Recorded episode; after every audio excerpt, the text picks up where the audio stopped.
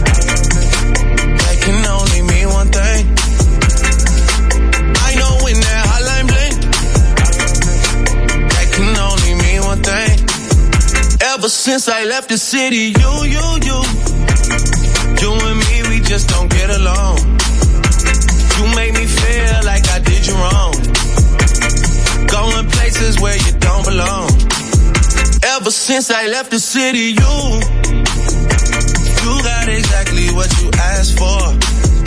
Running out of pages in your passport. Hanging with some girls I've never seen before. You used to call me on my cell phone. Late night when you need my love. Call me on my cell phone. Late night when you need my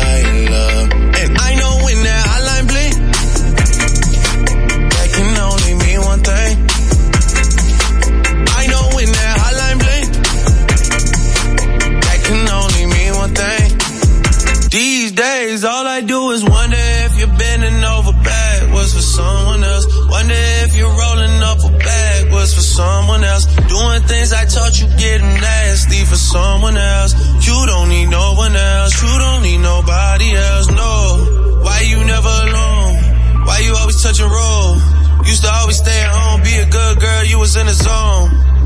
Yeah.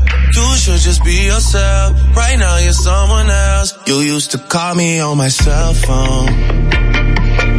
Late night when you need my love. Call me on my cell phone. Late night when you need my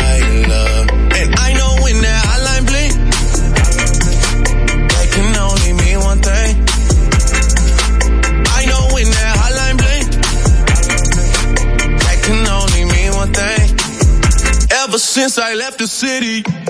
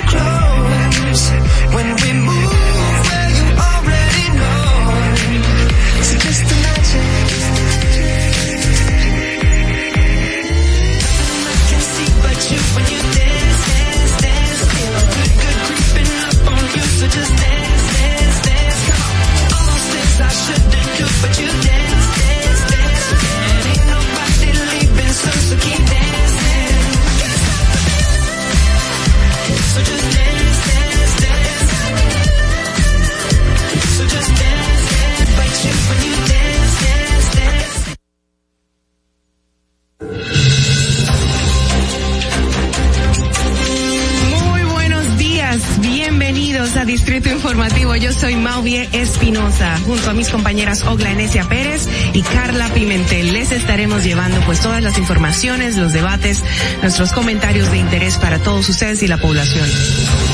¿Cuál es la necesidad de una madre embarazada? Estar consumiendo alcohol para hacerte sentirla graciosa o para hacer demostrar al otro que tú estás teniendo un nivel de vida igual que las otras. la República Dominicana hacer más para que todos podamos tener asistencia psicológica y psiquiátrica al alcance de nuestras manos, por favor. Eso es muy importante. Lo que sucede es que el ITIQUE, además de que ahora es obligatorio, eh, reúne tres, tres formularios diferentes. Sí, me parece muy injusto que ustedes, que son cotizantes, que me pagan a mí, porque yo soy empleado de ustedes, porque yo cobro con sus impuestos. Qué bueno que usted lo sabe, ¿eh? me importa tanto tu vida como la mía.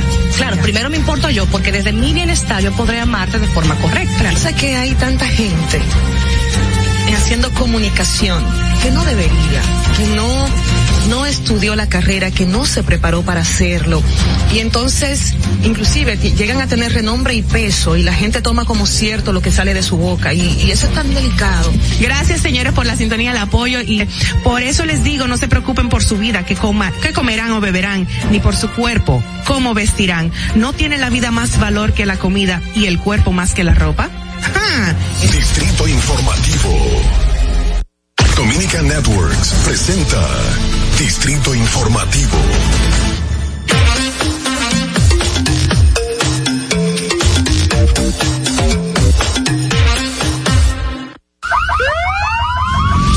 Que las bocinas y los ruidos son molestosos. Por eso te traemos el Distrito Informativo. Tus mañanas ahora serán más frescas e informadas con el equipo de profesionales más completo de la República Dominicana. Distrito Informativo, de lunes a viernes de 7 a 9 de la mañana por la Roca Roca 917 FM, Vega TV y Dominica Networks.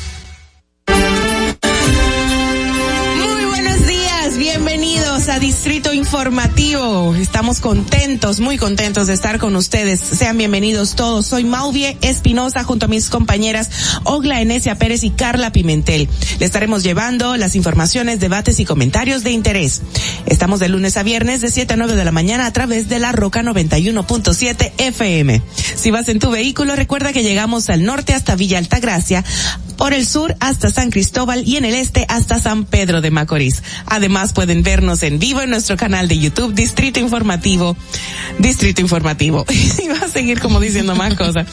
Síganos en las redes sociales en Facebook, Twitter, Instagram como arroba Distrito Informativo RD. Llámenos, hagan sus denuncias al número telefónico de cabina 829-947-9620. Y también pueden llamarnos y envi- enviarnos sus notas de voz al WhatsApp 1862-320-0075. Recuerden que pueden continuar viendo esta transmisión en Vega TV y Dominican Networks, así como en los canales 48 de Claro y 52 de Altiz. Escúchenos en Apple Podcast, Google Podcast, iHeartRadio y Spotify. Y pueden ampliar cada una de nuestras informaciones en nuestro portal digital distritoinformativord.com. A continuación, de inmediato solicitamos sus llamadas o notas de voz en respuesta a nuestra pregunta del día de hoy. Dice, ante la quinta ola de repunte de la COVID-19, ¿cree usted que es conveniente el regreso a clases presenciales? Así iniciamos. Muy buenos días. Dios es bueno. Carlita Bella, preciosa, ¿cómo estás? Hola, estoy muy bien, gracias a Dios. Qué Feliz de estar aquí con ustedes. Eh, Felices todos estamos. Nos reímos mucho antes de empezar el programa con las ocurrencias de todos, sobre todo nuestra productora Madeline, que es un personaje que amamos. Mira, um, Ah, yo pensé que tú no lo ibas a mencionar, yo iba a decir, señores, yo no escuché la alarma, o sea, la alarma de, del, del bumper bumper inicial. Y yo dije, ¿será porque estaba muy pendiente de lo que ustedes estaban diciendo? yo me quedé, me quedé hablando con los audífonos en la mano porque la alarma para mí en los audífonos suena muy alto y me molesta. Y yo me di cuenta, claro que sí, pero no te diste cuenta. No me di cuenta, pero eso es un inicio de que nosotros llegamos a sus casas ahora mismo. Así es, y a sus vehículos, en dado caso que estén manejando. Esa es nuestra alarma para ya saber exacto que vamos al aire. Bueno, señores, muchas cosas que informarles, muchas cosas que comentar. Ahí vi dos o tres informaciones de que, bueno, ya la ola se está dispara- disparando cada vez más y más, la ola de la COVID. Los laboratorios, como bien comentamos ayer, están repletos en todo el país. La gente está desesperada haciéndose los, no solamente aquí en Puerto Rico se reportó también, en Estados Unidos están igual. Mundial. Es mundial el repunte. Es por, ay, Dios, Ay, Dios. mío. Yo me, me, me causa gracia porque salió una foto, no, mejor dicho, un dibujo de Ajá. uno de nuestros expertos en la caricatura en República Dominicana Ajá, ajá. y estaba eh, resaltando allí que no llegó bien Omicron para cuando entonces ya estaba aquí Flurona. Ajá. O sea, ahorita viene otro más, otra variante más y otra variante más y así seguiremos aumentando en los contagios en, en todo el mundo porque eso es mundial Así lo es. que está pasando. Lamentablemente, pero sí, esto de la COVID, mira, tengo gente que um, me han dicho, no quiero ir para no gastar el dinero, porque es un dinerito que se le va, a pesar de que tengan los seguros, los seguros como que no están cubriendo una parte de ellos, No, eh, que si el contributivo, sí. el no sé cuál, o sea, ¿qué tú, qué tú piensas? ¿Tú, tú te lo harías tú con tu seguro o, o correrías Es con que el gasto? para hacerlo con el seguro, primero tú tienes que tener una prueba de anticuerpos. Y la receta, ¿no? Y Sí, que la indicación médica. Exacto. Entonces ahí te hace la cobertura el seguro para hacerte la prueba PCR. Exacto. Ahora, obviamente, la más segura es la prueba PCR, pero hay muchos puntos en el país y más en el Gran Santo Domingo de salud pública donde se pueden hacer las pruebas gratis. Exacto, Eh, exacto. Pero está repleto, están, Están copados. repletos, Eso sí es cierto. están Ayer se copados. viralizó un video, creo que lo compartía el grupo del equipo, eh, era en una provincia, no recuerdo cuál ahora, pero que estaban las filas, eran eh, kilométricas, por decir así, porque la gente estaba, bueno, eh, deseosa de hacerse las pruebas. Y efectivamente, como bien hace unos minutos, unos, unos segunditos atrás, los tests PCRs en Nueva York están tardando hasta 11 días para dar los resultados. Eso es increíble. Aquí, aquí, por eso la gente, mucha gente, aunque está yendo a los puntos gratuitos del gobierno de salud pública, pero se tardan hasta 15 días para darte. Y mucha gente se está quejando de que ya yo me habré curado, me habré sanado y ya no estaré contagiado cuando salgan los resultados. Mira, me están acotando aquí dos cosas. Uno, que también en Santiago están bastante en WhatsApp, me están diciendo que en, What- en Santiago de los Caballeros también están como que, tú sabes, buscando esa facilidad de hacerse las pruebas eh, sobre el COVID y me dicen que por qué me quité la chaqueta roja. Para venir como tú. Anda. Yo iba a venir con una chaqueta roja también y vamos a venir uniformadas, Carlita y yo. Hay sinergia, hay Sí, sinergia, hay mucha sinergia en nuestro equipo y eso es lindo. Ojalá la gente lo pueda percibir hasta sus casas. Agradecemos la sintonía y bueno, iniciamos así, contentas, coloridas o en blanco, en los colores que sean, pero estamos aquí dispuestos para llevarles todo lo mejor en estas dos horas de transmisión. Muy buenos días, efemérides. Chao. Para que no se te olvide, en el Distrito Informativo, Dominica Networks presenta Un día como hoy. Un día como hoy, 5 de enero del 2006, el secretario de la presidencia, Danilo Medina, revela que problemas a lo interno del Partido de la Liberación Dominicana y la resistencia de las organizaciones aliadas frustran una eventual alianza con el Partido Reformista Social Cristiano. Un día como hoy, en el año 2008, Alejandro Montaz, aunque admite que el presupuesto contiene aspectos dañinos, el vocero del PLD en la Cámara de Diputados sostiene que lo aprobarán en los próximos días. Un día como hoy, en el año 2016, fallece a la edad de 47 años el músico, cantante y compositor dominicano Pachi Carrasco a causa de un paro respiratorio provocado por un accidente cerebrovascular hemorrágico en el área que controla la respiración. Un día como hoy, en el año 2018, la Procuraduría Especializada de Crímenes y Delitos contra la Salud desmantelan varios laboratorios dedicados a la producción y comercialización de medicamentos falsificados por lo que son detenidos los nombrados Abraham Reynoso Bautista y Hanson Luis López Frías. Un día como hoy, en el año 2020, el Partido de los Trabajadores Dominicanos pasa a llamarse formalmente Fuerza del Pueblo, liderado por el expresidente Leonel Fernández, por mandato de un Congreso extraordinario, el que también modifica el artículo 4 del Estatuto Partidario referente a la bandera, símbolos, lema e himno del colectivo. Para que no se olvide, en Distrito Informativo te lo recordamos, un día como hoy. Distrito Informativo. Estás disfrutando de Distrito Informativo con Maudi Espinosa, Ogla Enesia Pérez y Carla Pimentel. Bueno, de inmediato pasamos a las principales noticias eh, en Distrito Informativo, el nuevo orden de la radio para hoy, miércoles 5 de enero del 2022. ¿Hiciste tu lista los Reyes Magos? Ay, yo me voy con la vieja Belén. dicen, dicen que los Reyes Magos y la vieja Belén ya tienen COVID, que esto está feo. O sea, que no viene nadie. No viene nadie. Sí, qué cosa. Ay, Dios mío, señores. Bueno, nada, la primera información dice que para el senador Antonio Marte la implementación de teleféricos como medio de transporte alternativo no representará un impacto significativo en miras de solucionar los largos taponamientos en las calles y avenidas de la República Dominicana. El también presidente de la Central Nacional de Organizaciones del Transporte, Sostuvo que por ser el teleférico un medio que no tiene la capacidad para abordar más de siete pasajeros por viaje, no suple de manera eficaz la demanda de transporte de los dominicanos. Cito, eso es más un costo que solución. Mm. Hay que ver cuántos cuántos pasajeros registran ya eh, la parte del teleférico que existe en la zona oriental, eh, porque yo no tengo las cifras exactas, pero las la cantidad de personas que conozco que viven en la zona no lo usan. Exacto. Entonces hay que ver si realmente esto funciona o no, o debería ser más extensión del metro en dado caso de que se quieran ampliar otras Claro. vías, que no está mal, porque la concentración sindicalista que, que hay del transporte impide muchísimas cosas en República Dominicana. Claro, claro. Pero bueno, eh, fue confirmada la designación del ingeniero Menin Lolin Cuevas González eh, como cónsul en Ancepitre, en Haití. El exalcalde del municipio de Tamayo, provincia Bauruco, sustituye en el cargo a Cecilia Vidalia Rollins Tolentino, designada el 8 de septiembre del 2020. La designación de Lolin está amparada en el decreto 803-21 emitido por el Poder Ejecutivo el pasado 15 de, de diciembre, el cual todavía no se ha dado a conocer públicamente por la presidencia de la República. Pero este medio lo tiene. Así es. Bueno, por otro lado, el diputado por el partido Alianza País, José Ignacio, José Horacio Rodríguez, renunció de la comisión especial designada este martes por la Cámara de Diputados para el estudio en 24 horas de un nuevo código penal. Rodríguez escogió para el fugaz estudio, comunicó, escogido para el fugaz estudio, ¿qué me pasa hoy? Comunicó su dimensión, su dimisión en una carta enviada al presidente de la Cámara Legislativa, Alfredo Pacheco.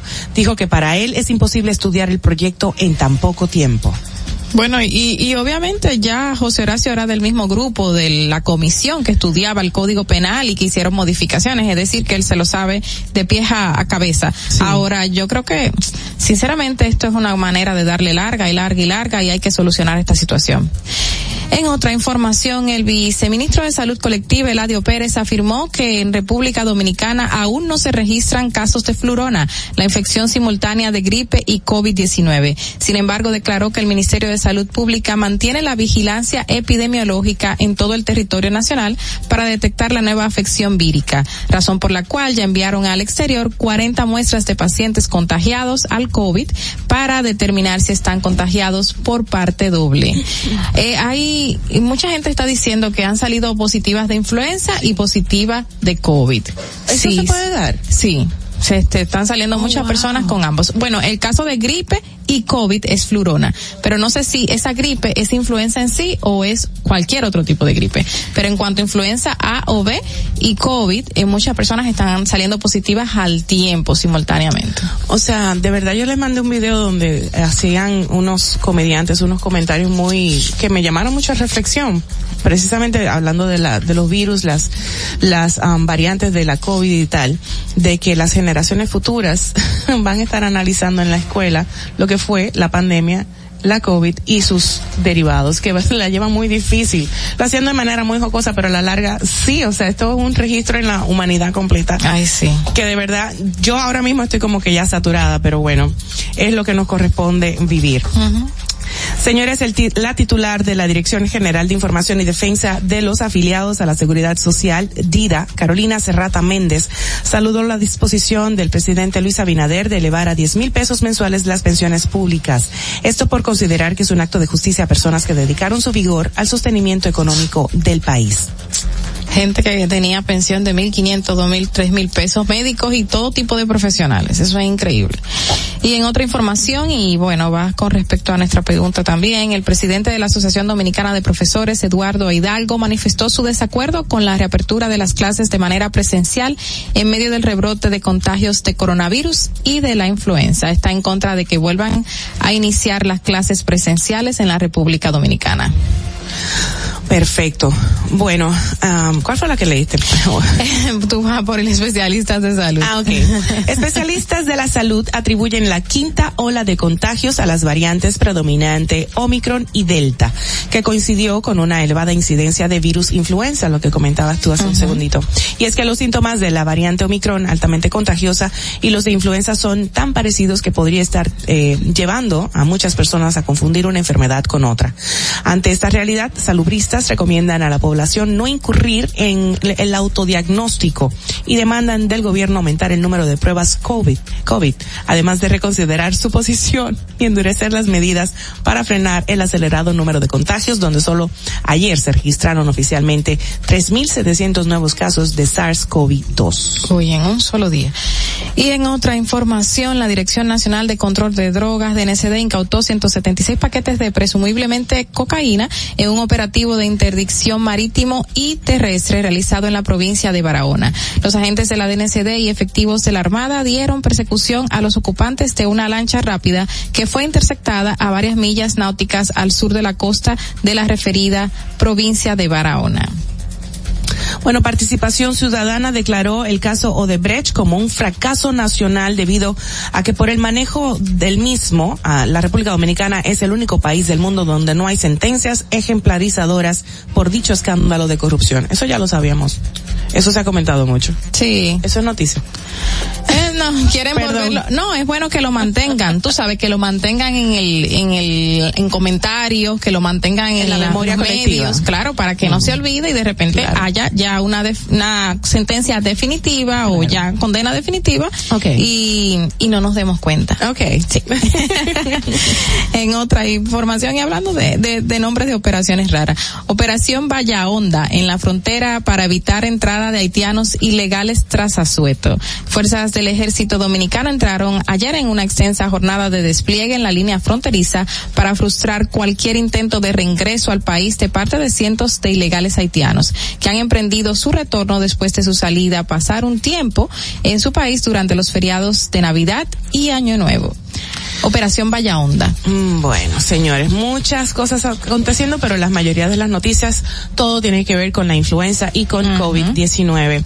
Eh, vamos a estar, eh, bueno, pues manteniendo los protocolos, es lo que más repetimos. Eh, esta es una ola, la quinta ola, y lamentablemente, eh, nada, todos estamos siendo, algún cercano nuestro está siendo afectado o nosotros mismos. Mira, hay, hay, hablando del tema de, de COVID, aquí man- nos mandaron una información que hay otra, otra variante, lo que hablábamos ahorita, una variante, otra variante. No sé cómo se pronuncia, pero dice IU, o sea, IHU, eh, que es más infecciosa y fue detectada en Francia. Dice que incluso mientras el mundo lucha contra el aumento de los casos de COVID, debido a la variante Omicron, los científicos en Francia han encontrado otra variante. El descubrimiento de la variante denominada tiene un numeral, o sea, I- IHU, anunció en un artículo publicado eh, que ya han encontrado esta misma llamada IU. A partir de ahora, la cepa fue descubierta por los académicos de este país. Y bueno, Oh, wow. parece ser más infecciosa que el Omicron. Y el Omicron es muy infecciosa, según dicen los mismos especialistas dominicanos e internacionales. O sea, hay que estar muy pendientes. Hay que estar muy pendientes, precavidos y manteniendo los protocolos. Señores, vámonos de inmediato con los comentarios de nuestras chicas en el día de hoy. En el Distrito Informativo te presentamos el comentario de la periodista Carla Pimentel. Ay, ay, ay, yo pensé que era otra persona que iba, pero perdón. Eh, bueno, no, les quería eh, informar y seguir comentando acerca de la situación que estamos viviendo en la República Dominicana con respecto a los contagios de COVID. Y justamente estuvimos leyendo hace un ratito en los titulares que el presidente de la Asociación Dominicana de Profesores señaló que no quiere que regresen los estudiantes a las clases presenciales.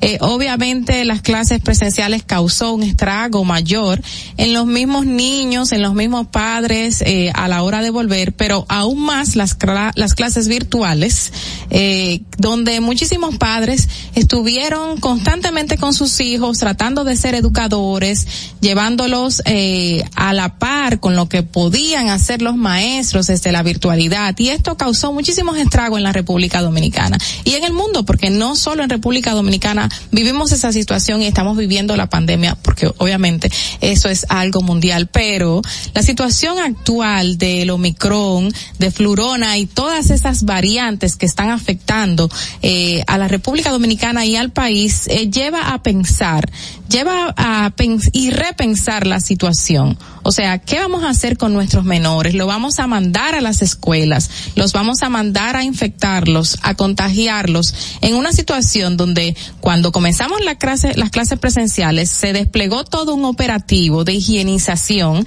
así se llamaba, y realmente esto duró si acaso una o dos semanas, porque no vimos ningún registro más allá de una o dos semanas en las escuelas de lo que se iba a hacer de higienización en las mismas. Según el Ministerio de Educación, estas escuelas iban a hacer, eh, iban a tener una limpieza profunda tan tanto al inicio como a la salida de los estudiantes para la segunda tanda en dado caso de que se dé.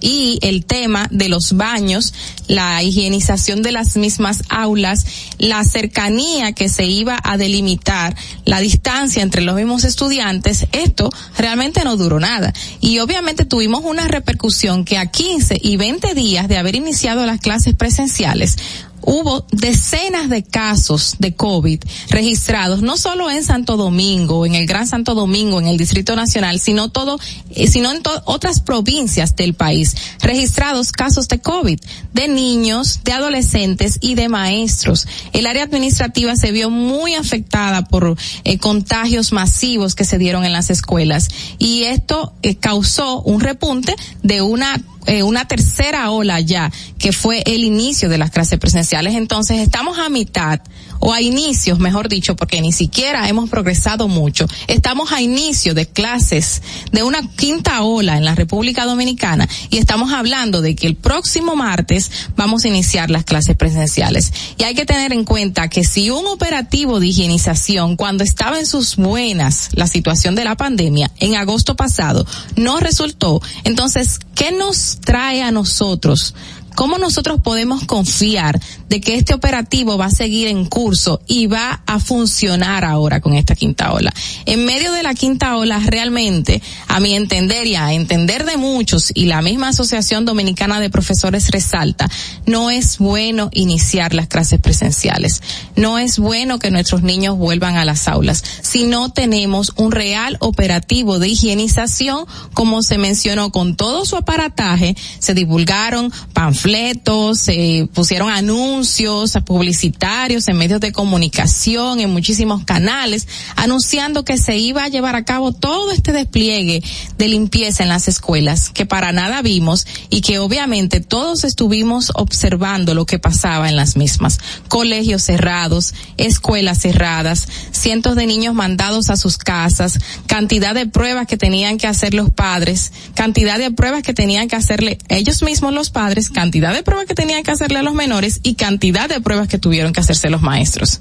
Entonces, ¿qué nos asegura a nosotros que vamos a tener un reinicio de clases en un medio de una quinta ola segura para nuestros adolescentes, seguras para los mismos padres? ¿Por qué? Porque un niño de esto se contagia y va a contagiar a toda una familia, va a contagiar a otros niños, va a contagiar a otros padres, va a contagiar a sus abuelos, a vecinitos, a tíos, a quien sea que tenga alrededor. Entonces hay que tener en cuenta qué vamos a hacer. Ok, si nos dicen que el operativo realmente se va a llevar a cabo, uno tiene cierta confianza, pero como ya hemos visto lo que pasó, pues entonces no nos trae para nada un discernimiento de llegar a una conclusión de que sí, de que es hora que se hagan las cosas bien. Entonces, ¿qué va a pasar con nuestros menores?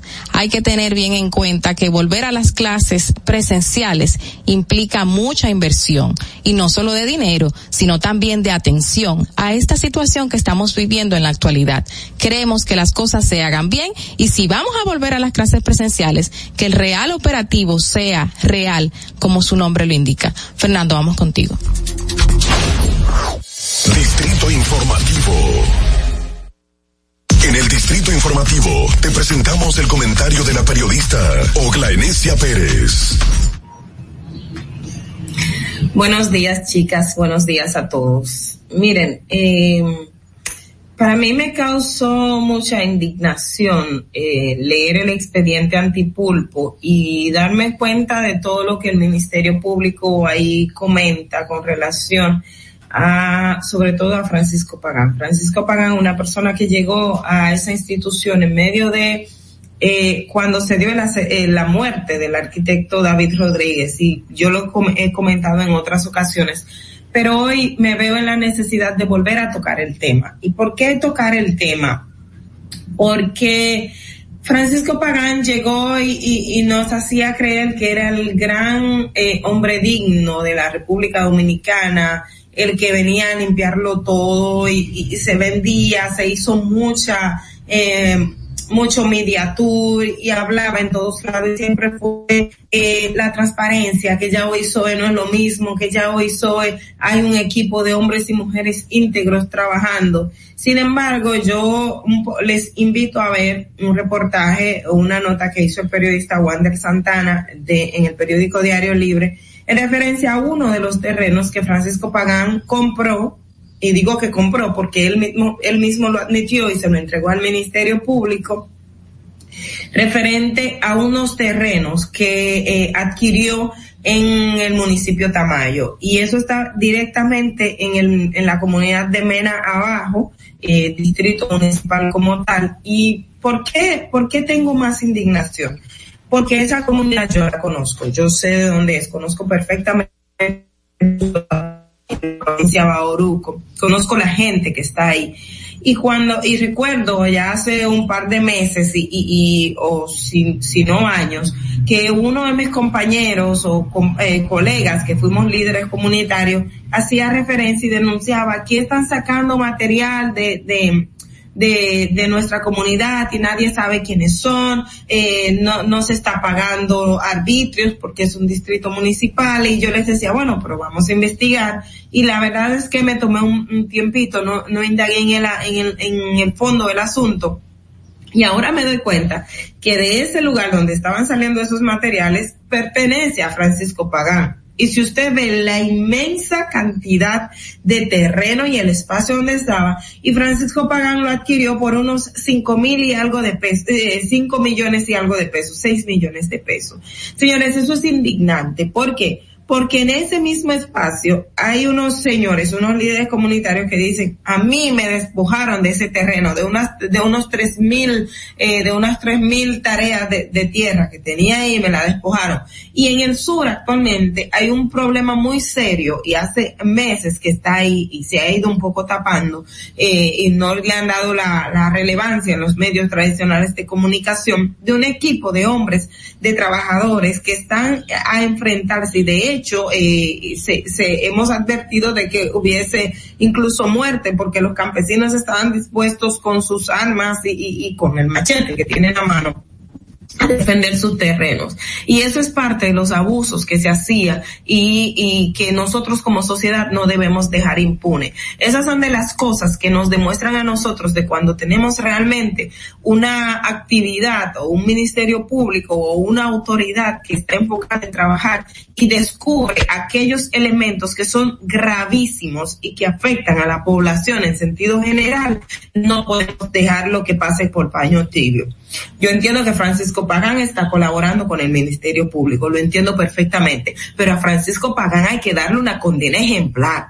A Francisco Pagán no se le debe dejar salir, qué sé yo, con tres, cuatro años de prisión. No, no, siquiera cinco años. Entiendo que con los cinco años uno eh, no puede ir a la cárcel porque a partir de cuando la condena es menor de cinco años se te permite cumplir pena cumplida. Francisco Pagán no debería enfrentar esa pena, porque lo que ha hecho es gravísimo, o sea, es afectar derechos fundamentales de gente, es afectar al patrimonio público, es afectar y burlarse de la gente en su cara, o sea, es burlarse de esa sociedad. Un hombre que llegó, de acuerdo al Ministerio Público, y uno de los testigos de cargo, que cuando se fue a juramentar en el palacio, el traje que llevaba fue un traje prestado porque ni eso tenía su casa la había perdido porque tenía deudas millonarias de préstamos que había tomado de manera usurera, porque no es una entidad bancaria, debía millones de pesos de eso y cuando a los cuatro meses llega la OISOE, pagó ese dinero en efectivo, llamaba a esas personas y pagó esos millones de pesos en efectivo en su oficina de OISOE, compró otros apartamentos, él dice que le dieron 10 millones en efectivo para comprar en una funda negra que se lo llevaron para comprar un apartamento y él lo devolvió, también compró una, una, una empresa dedicada a, al, al manejo de, materiales de construcción, que precisamente entiendo que de ahí es que viene el enlace con el terreno en Tamayo, porque eh, de ahí se sacan materiales para la construcción, se puede sacar gravillas, se puede sacar mm, eh, eh, todo tipo de material. Entonces Francisco Pagán hizo el negocio de su vida con eso, o sea, a, la clara, a la, en la cara de todo el mundo sin importarle eh, eh, o sin dolerle esa pobre gente de esa comunidad que, que les digo es una de las más pobres de la provincia de la provincia de Bauruco porque estamos hablando de los patelles, depende del ingenio Barahona, que es la caña de azúcar, que es de donde trabajan las personas por echar un día o por tener su conuco, y entonces que este es, no quiero siquiera decir una palabra ofensiva porque se la merece realmente. Entonces, se burle de, de, de, de esas personas, se burle de nosotros y se le dé una condena eh, muy simple independientemente que haya colaborado con el Ministerio Público. Yo entiendo que recuperar el dinero es, es el objetivo y darle una sanción moral, pero también darle una sanción de prisión, porque lo que ha hecho es gravísimo. Se burló de nosotros, se burló de una población, se apoderó. Eso es, eso es robo, de hecho, porque los 5 millones de pesos, eso se va en unos cuantos eh, eh, kilómetros, en uno, en unos cuan en unas cuantas tareas, no de las cientos, los, los más de tres mil tareas que tiene ese terreno y que por demás tiene esa mina ahí. ¿Mm? O sea, no es poco lo de Francisco Pagán, señores. Esta sociedad debe apelar a que se le dé una condena ejemplar, ejemplar, no paños tibios, porque él lo que hizo fue un real abuso a esta sociedad. Fernando. Distrito Informativo. Muchísimas gracias, Ogla. Esperamos que te encuentres bien. Gracias por tu comentario, muy atinado para el día de hoy. Hola, chicas hermosas. Hola, mi amor. Hola. hola, Ogla. No, que pagan con esta, este terreno y la empresa de construcción que también creó en ese entonces hizo toda una minita porque. Oh, pero, pero, pero el negocio de la vida, o sea, eso... comprar grava, no tenía que comprar arena fina, no tenía que comprar arena gruesa porque con él sacó un dineral de esos terrenos explotando de manera incongruente y no se sabe cómo fue tampoco adquirido a tan bajo costo y de esta manera. Bueno, Así se es. sabe, pero, pero bueno, uno, uno se queda con la duda. No, y de hecho, eh, yo entiendo que las investigaciones, de, de, no lo dije en el comentario, deben llegar a quien le vendió esos terrenos, ¿eh? Ah, porque el que lo vendió sabe. Y de hecho, el director del distrito municipal, porque eso tiene su representante legal, siquiera sabía, o sea, no, no sabía y aquí a él no le, no le pagaban impuestos por eso. Se supone que es la autoridad municipal en ese momento y él debía tener información. Y beneficio o sea, de la comunidad, no hubo beneficio de la comunidad de este trabajo que se hacía en la zona. No, Realmente. no, para nada. Bueno, bueno, gracias, Ogla. De verdad esperamos que te encuentres bien. Reiteramos, mantente con nosotros. Me imagino que te vas a quedar con nosotros durante todo el programa, obvio, ¿verdad? Sí, claro. Si ustedes no lo permiten. Claro, ¿cómo que si te lo permitimos? Oh, pero usted, siéntese como en su casa, esto es suyo, usted sabe cómo es. Mira, quiero, quiero invitarlas a ustedes y a todos los que nos sintonizan, bueno, pues abordar, a volar con la mejor compañía nuestra dominicana que nos, honor, nos enorgullece de ser dominicanos. Estoy hablando de Skycana, por supuesto, eh, ubicado estratégicamente en el destino turístico número uno del Caribe con la tecnología más avanzada y la marca innovadora de Skycana que, bueno, pues impulsa el crecimiento continuo en la región en temas de aviación. Tomamos las mejores prácticas tanto de las aerolíneas de la red tradicional como de las aerolíneas de bajo costo para nosotros, Skycana. Solo el cielo es el límite. Nuestro modelo de negocio disruptivo está cambiando la industria de la aviación tanto en República Dominicana como el mundo y bueno, es una experiencia superior para el cliente. Así que invitamos a que vuelen la experiencia junto a nosotros en Skycana, que es la aerolínea que bueno, ya ha recibido su cuarto avión, un Airbus A321 con capacidad para 220 pasajeros. Y bueno, la misma vendría sin ningún tipo de librería dado que se incorpora para reforzar las operaciones de las rutas de Santo Domingo y Santiago hacia la, hacia la ciudad de Nueva York. Y esto sumaría unos 800 asientos disponibles para la comercialización. Esto es un precedente en la historia de la aviación en la República Dominicana. Ahí estamos viendo imágenes de diferentes aeronaves con eh, pues, pues, el título de Punta Cana, Go Punta Cana, también ahí con Puerto Plata, Santo Domingo, y así se seguirán sumando los de Samana también. Excelente la, la, las plataformas que están utilizando para dar a conocer, bueno, la adquisición de los tickets aéreos a través de la plataforma de Air Century porque están en alianza total. Skycana, Flight Experience, vamos a volar todos a los distintos destinos que nos ofrecen. Vamos al tránsito para saber cómo está el Perse en Santo Domingo. Hacemos la pausa y retornamos. Para que llegues a tiempo y no te compliques con el clima, te traemos en el distrito informativo el tráfico y el tiempo. Y así se encuentra el tráfico y el tiempo a esta hora de la mañana en Santo Domingo. Se registra tráfico en alto total en el elevado Avenida Monumental, elevado Avenida 27 de Febrero, Avenida Máximo Gómez, en la Avenida Hermanas Mirabal y en el Puente Presidente Peinado. Gran entaponamiento en la autopista Juan Pablo Duarte, cerca de Los Alcarrizos, Puente Juan Bosch, hasta el túnel Avenida Las Américas, Expreso Avenida John F. Kennedy hasta el elevado Avenida Abraham Lincoln, Avenida Núñez de Cáceres, en el puente Gregorio Luperón y tráfico muy intenso en la Avenida Independencia en Gascue y en zonas aledañas, Puente Flotante, Avenida Gustavo Mejía Ricard, Avenida Charles de Gaulle y en el desnivel Avenida Tiradentes. Te recordamos que las distracciones al volante son peligrosas. Deja tu celular mientras vas conduciendo. Así las calles y carreteras serán más seguras para todos. Para el estado del tiempo en el Gran Santo Domingo, se encuentra parcialmente nublado, con una temperatura de 22 grados y una máxima de 32 grados. Hasta aquí el estado del tráfico y el tiempo. Soy Nicole Tamares. Sigan en sintonía con Distrito Informativo. Atentos, no te muevas de ahí. El breve más contenido en tu distrito informativo. Ahí mismito donde estás. O tal vez aquí, recostado bajo una mata de coco. O en la arena tomando el sol. O dentro del agua, no muy al fondo. O simplemente caminando por la orilla. Ahí mismo, abre tu nueva cuenta móvil BH de León. 100% digital y sin costo. La creas en minutos con cero pesos desde Móvil Banking Personal. Ábrela donde quieras. Solo necesitas tu celular. Banco BH de León.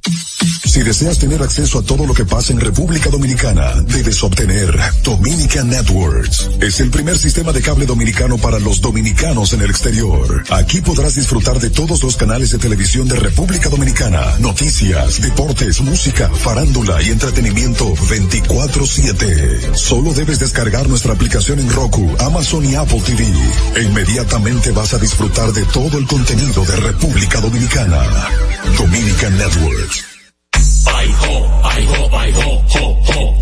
Ahorrar para poder avanzar. Se siente así. Ahorrar porque se quiere progresar. Se siente así. Ahorrar para tranquilo yo estar. Se siente así y así. Qué bien se siente ahorrar. Con cero de oro de APAP.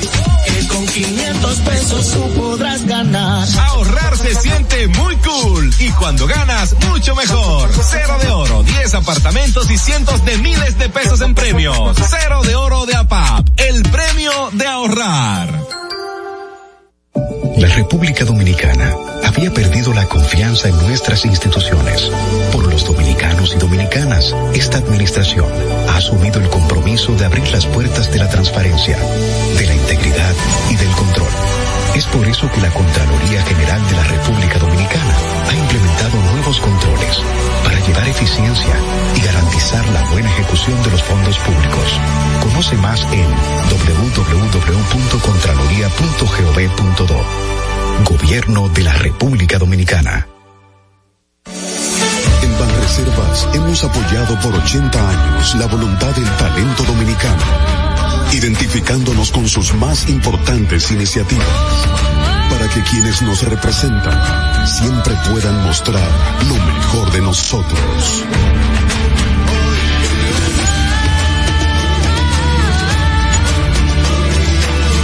Banreservas, 80 años siendo el banco de todos los dominicanos. Sabemos que las bocinas y los ruidos son molestosos. Por eso te traemos el Distrito Informativo. Tus mañanas ahora serán más frescas e informadas con el equipo de profesionales más completo de la República Dominicana. Distrito Informativo, de lunes a viernes de 7 a 9 de la mañana por La Roca 917 FM, Vega TV y Dominica Networks. ¿Y cómo tú le dices a una gente que confía, que tenga esperanza, si nadie había hecho nada para ayudarles a vivir mejor? La confianza se gana. No se trata de gastar más, hay que gastar mejor. El dinero público es de todos los dominicanos. Tenemos la obligación de pensar por primera vez en que nos vaya bien a todos. Es el momento de estar cerca de la gente. Por eso no vamos a aumentar impuestos. Porque el cambio se trata de ti. El cambio comenzó. Gobierno de la República Dominicana. ¿Viste qué rápido? Ya regresamos a tu Distrito Informativo. Acabo de leer un mensaje, no, pero nuestro productor es increíble. Acaba de, man- de mandarme un mensaje. ¿Qué pasó, Madeline? Productor, gracias por ese comentario. Mira, este, lo puedo decir al aire, pero no, porque es algo personal.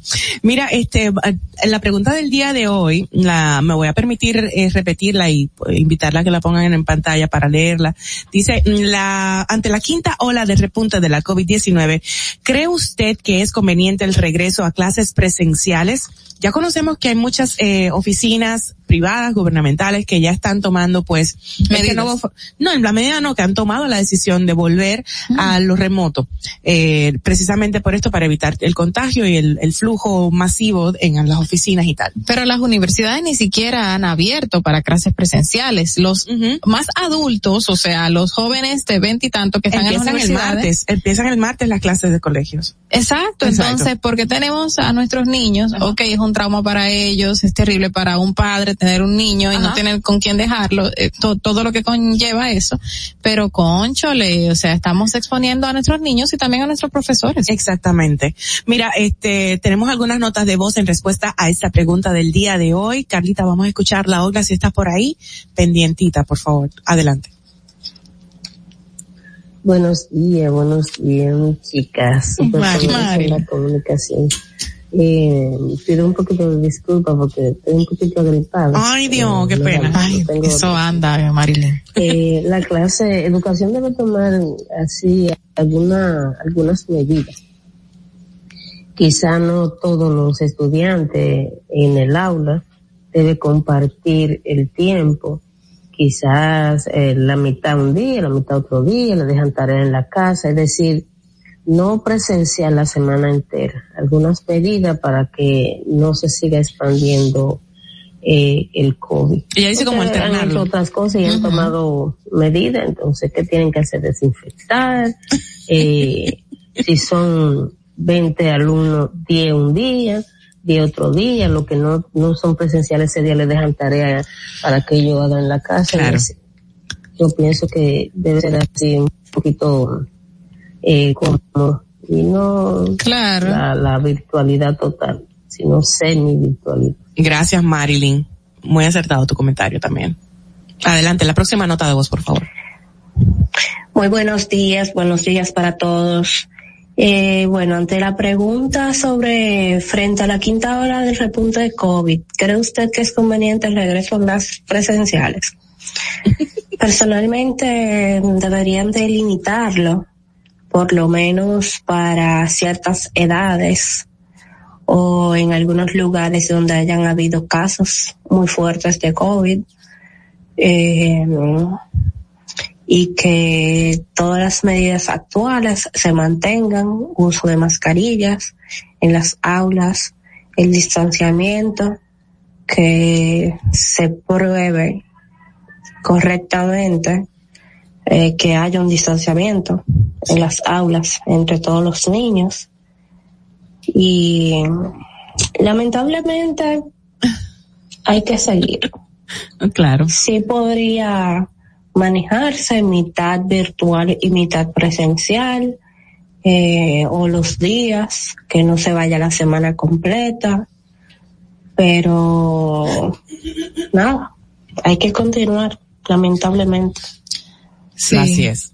Bueno, en, el, en cuanto al no tener todos los niños en la misma aula, sabemos que hay muchísima sobrepoblación en las escuelas públicas. Así Y en un aula pequeña tú encuentras 70, 50, 65 estudiantes. Es. ¿Y cómo tú controlas a 50 niños a que se pongan una mascarilla? Imposible. O sea, y el niño regularmente está incómodo, el niño no puede tener una mascarilla ocho horas como un adulto, el niño obviamente en algún momento va a agarrar Sí, algo. Exacto, es un niño. Es un niño. y los Y adolescentes sobre, también. todo, y sobre todo también, Carla, hay un tema que no solo aquí en República Dominicana, también Mau bien comentaba de Estados Unidos, hay una situación con el tema de las pruebas, o sea, no hay capacidad para hacer la cantidad de pruebas que, que, que requiere y que se dé respuesta en el tiempo oportuno a la población.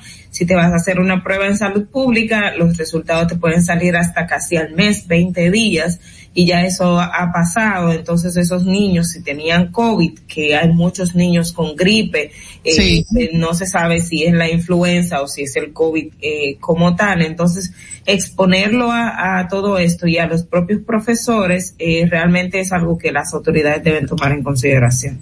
Las cifras del COVID están ya por los 3.000 diarios, o sea, 3.000 pruebas wow. positivas diarias está. Y para colmo, el 55% es del Gran Santo Domingo y de ese 55 el 70% es del Distrito Nacional. O sea, si nos ponemos a ver, es una gran cantidad de concentración de contagio que tenemos, eh, no solo en Santo Domingo, sino en el distrito donde hay más movimiento de personas, hay más escuelas, hay más colegios, el Gran Santo Domingo también. Entonces, aquí que tenemos la gran población educativa. Claro. Hay que tener en cuenta que ese programa de higienización no funcionó.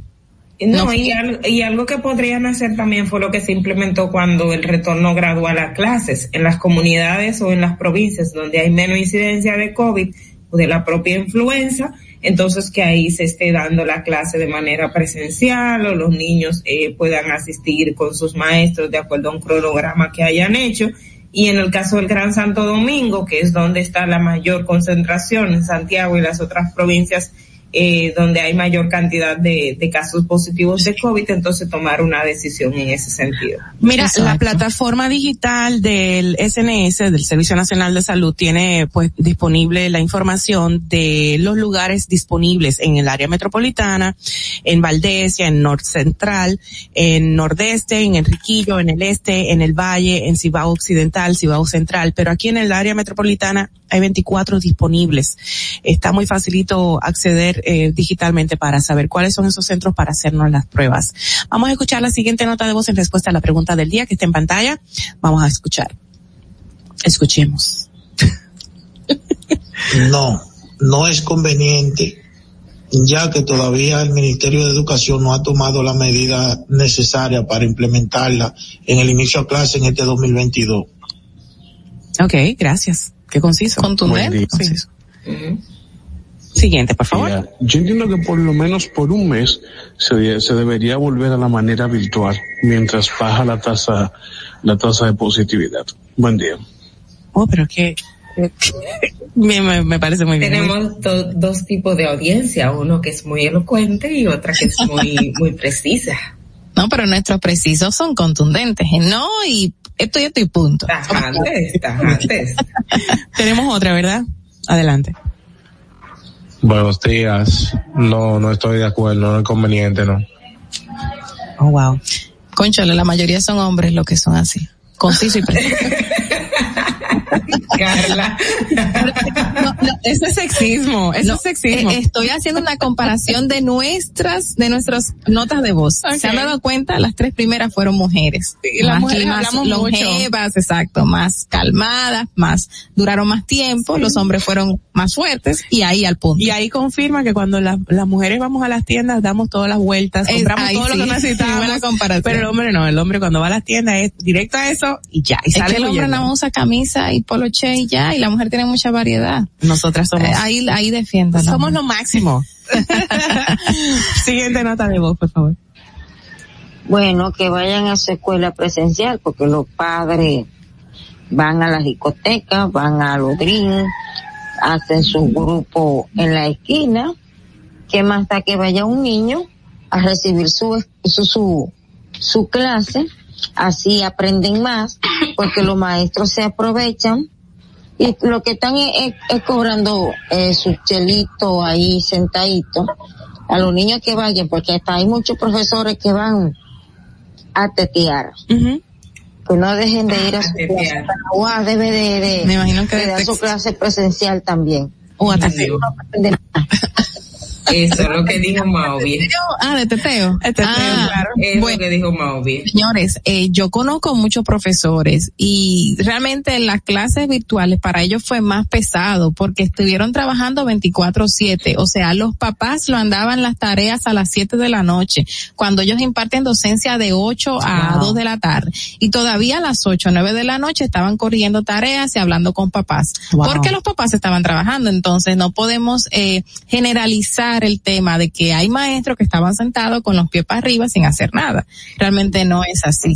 No, la, la realidad es que no es así. Y, en lo, y en el día a día también pasa lo mismo. Usted dice a la gente, ay, que los profesores se van al teteo y todo esto. Señores, no, no es cierto. Los maestros trabajan y de hecho en la pandemia los padres se dieron cuenta y me gustaban mucho los memes y hacían algunos profesores diciendo, ah, la profesora no hace nada y no sé qué y estaba todo el mundo viendo porque el trabajo del maestro es mucho, o sea, se trabaja.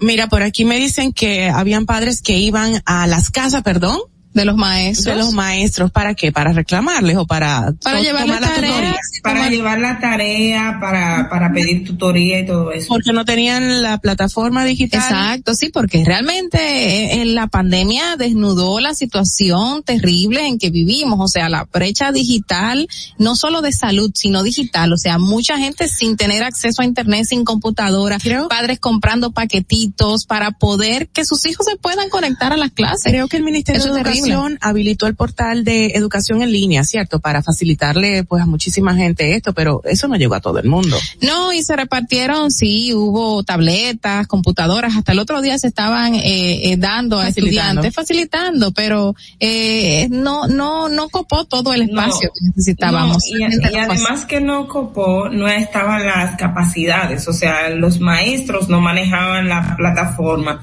los estudiantes tampoco manejaban, los papás mucho menos. Entonces era una situación muy difícil, muy compleja realmente y, y por eso más UNICEF y todas las organizaciones han propusieron y fueron muy tajantes en que había que retornar a la clase presencial porque de hecho lo que perdieron los niños en un año es algo que probablemente se tardaría unos cinco en recuperar, o sea, es lo que es el, el, estimado, por eso también por la afectación que tuvo los adultos, nos adaptamos muy bien a la clase virtual, que de hecho yo no quiero volver a las aulas presencial, yo quiero seguir haciendo, estar en clase virtual pero los niños no, porque ellos no aprenden así, o sea, no, no es la manera didáctica. Los niños necesitan esa interacción con otros niños, los niños necesitan eh, de verdad sentarse en su pupitre, hacer todo como el procedimiento mental y la conciencia de que tienen un librito ahí eh, físico, de que van al recreo y brincan y sudan y vuelven a la clase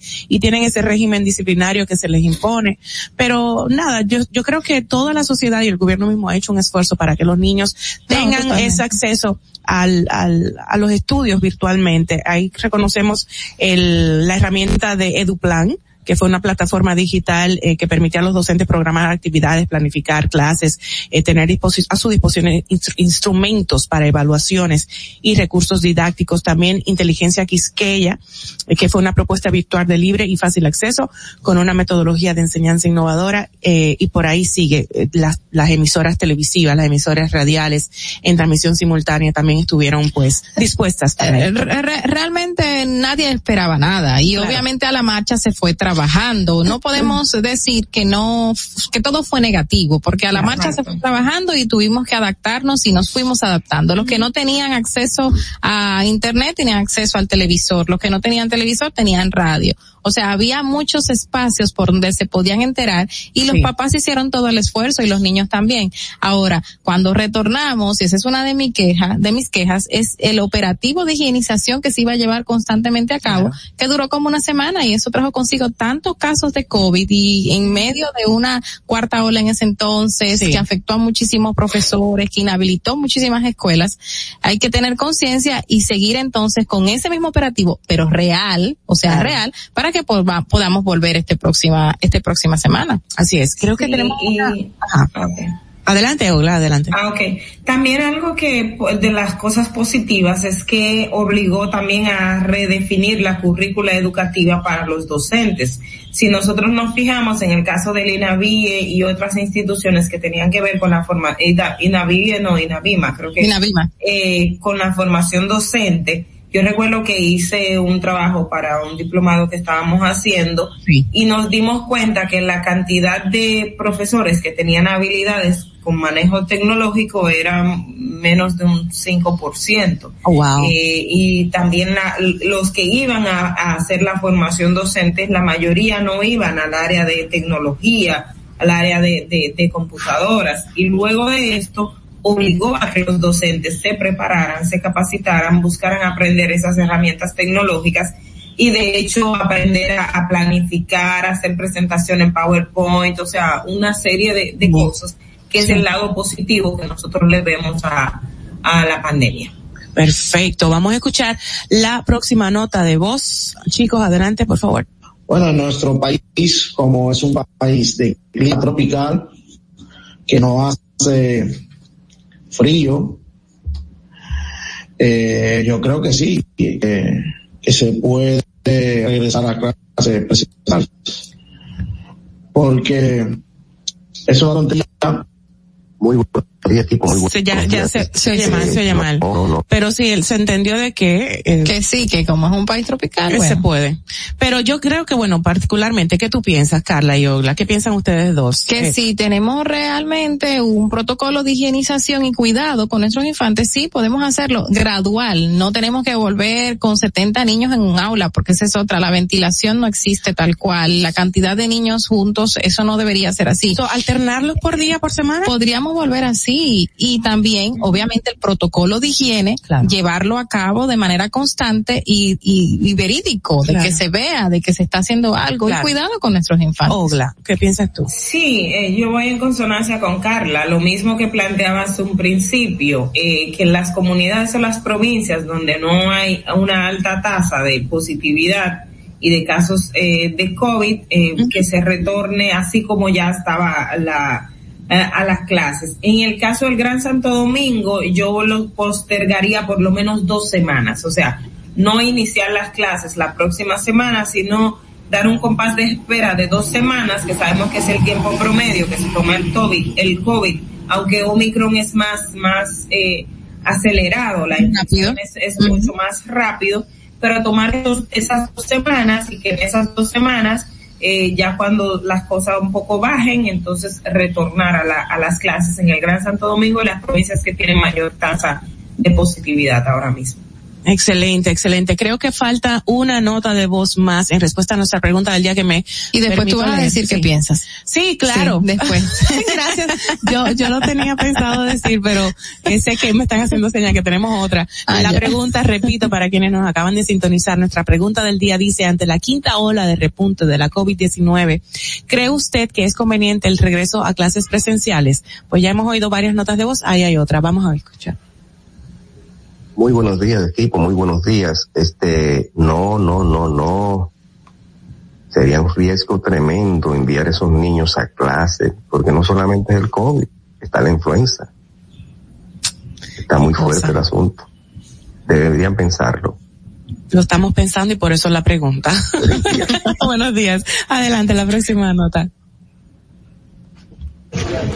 Buenos días, distrito informativo. Eh, yo estoy de acuerdo con que se hablan las clases, porque da igual. Los niños en los barrios están jugando uno encima de otro y todos están corriendo. Entonces, ¿por qué en las escuelas se le va a pegar el virus? Porque si se le va a pegar, también se le va a pegar cuando están en los barrios. Porque ¿qué es lo que están haciendo en los barrios? Los mismos que van a hacer cuando están en la escuela, jugando. Claro todo junto. Sí, a los niños se les pega todas las influencias y todas las gripes. Más medida para abrir las clases y también medida para que estén en los barrios, porque e, e, es la misma cosa. Eh, bueno, eh, precisamente a los niños se, les se les permite tener eh, ese contacto con otras, con otros niños para que creen anticuerpos ante virus, infecciones de todo tipo. Y creo que también es bueno, por lo menos esa es mi percepción. Creo que o mi parecer. Creo que sí deberían los niños eh, regresar. y regresar a su colegio. Como dice Ogla, esperar dos semanas, como dices tú, mantener los lineamientos de protocolos sanitarios, pero sí, ellos necesitan eso, o sea, por su salud mental, por su, por su desenvolvimiento académico, por su desenvolvimiento en todos los niveles integralmente. Y la UNICEF, conocemos que ha hecho público lo que ha impactado en la región con los niños, con las escuelas, ante la pandemia y el, el coronavirus pero ellos tienen unos lineamientos muy claros que están disponibles ahí en las redes y lo estoy viendo ahora mismo para que puedan eh, tener una noción eh, al respecto. Faltan muchas notas de voz más. Vamos a escuchar la próxima, por favor. No estoy de acuerdo con que se abran las clases porque este brote se ha desatado. No estamos de acuerdo en eso. No, negativo, negativo. Vamos a dar la habitual. Vamos a dar la habitual porque esto se ha desatado de nuevo. ¿Y cómo es posible eso? No, no, no, no. Vamos a hacer la habitual de nuevo hasta que esto vuelva y baje. Oh.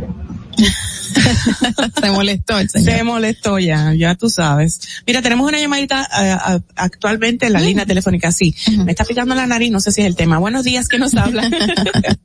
Buenos días. Buenos días. Hola, hola, Josefino. Josefino.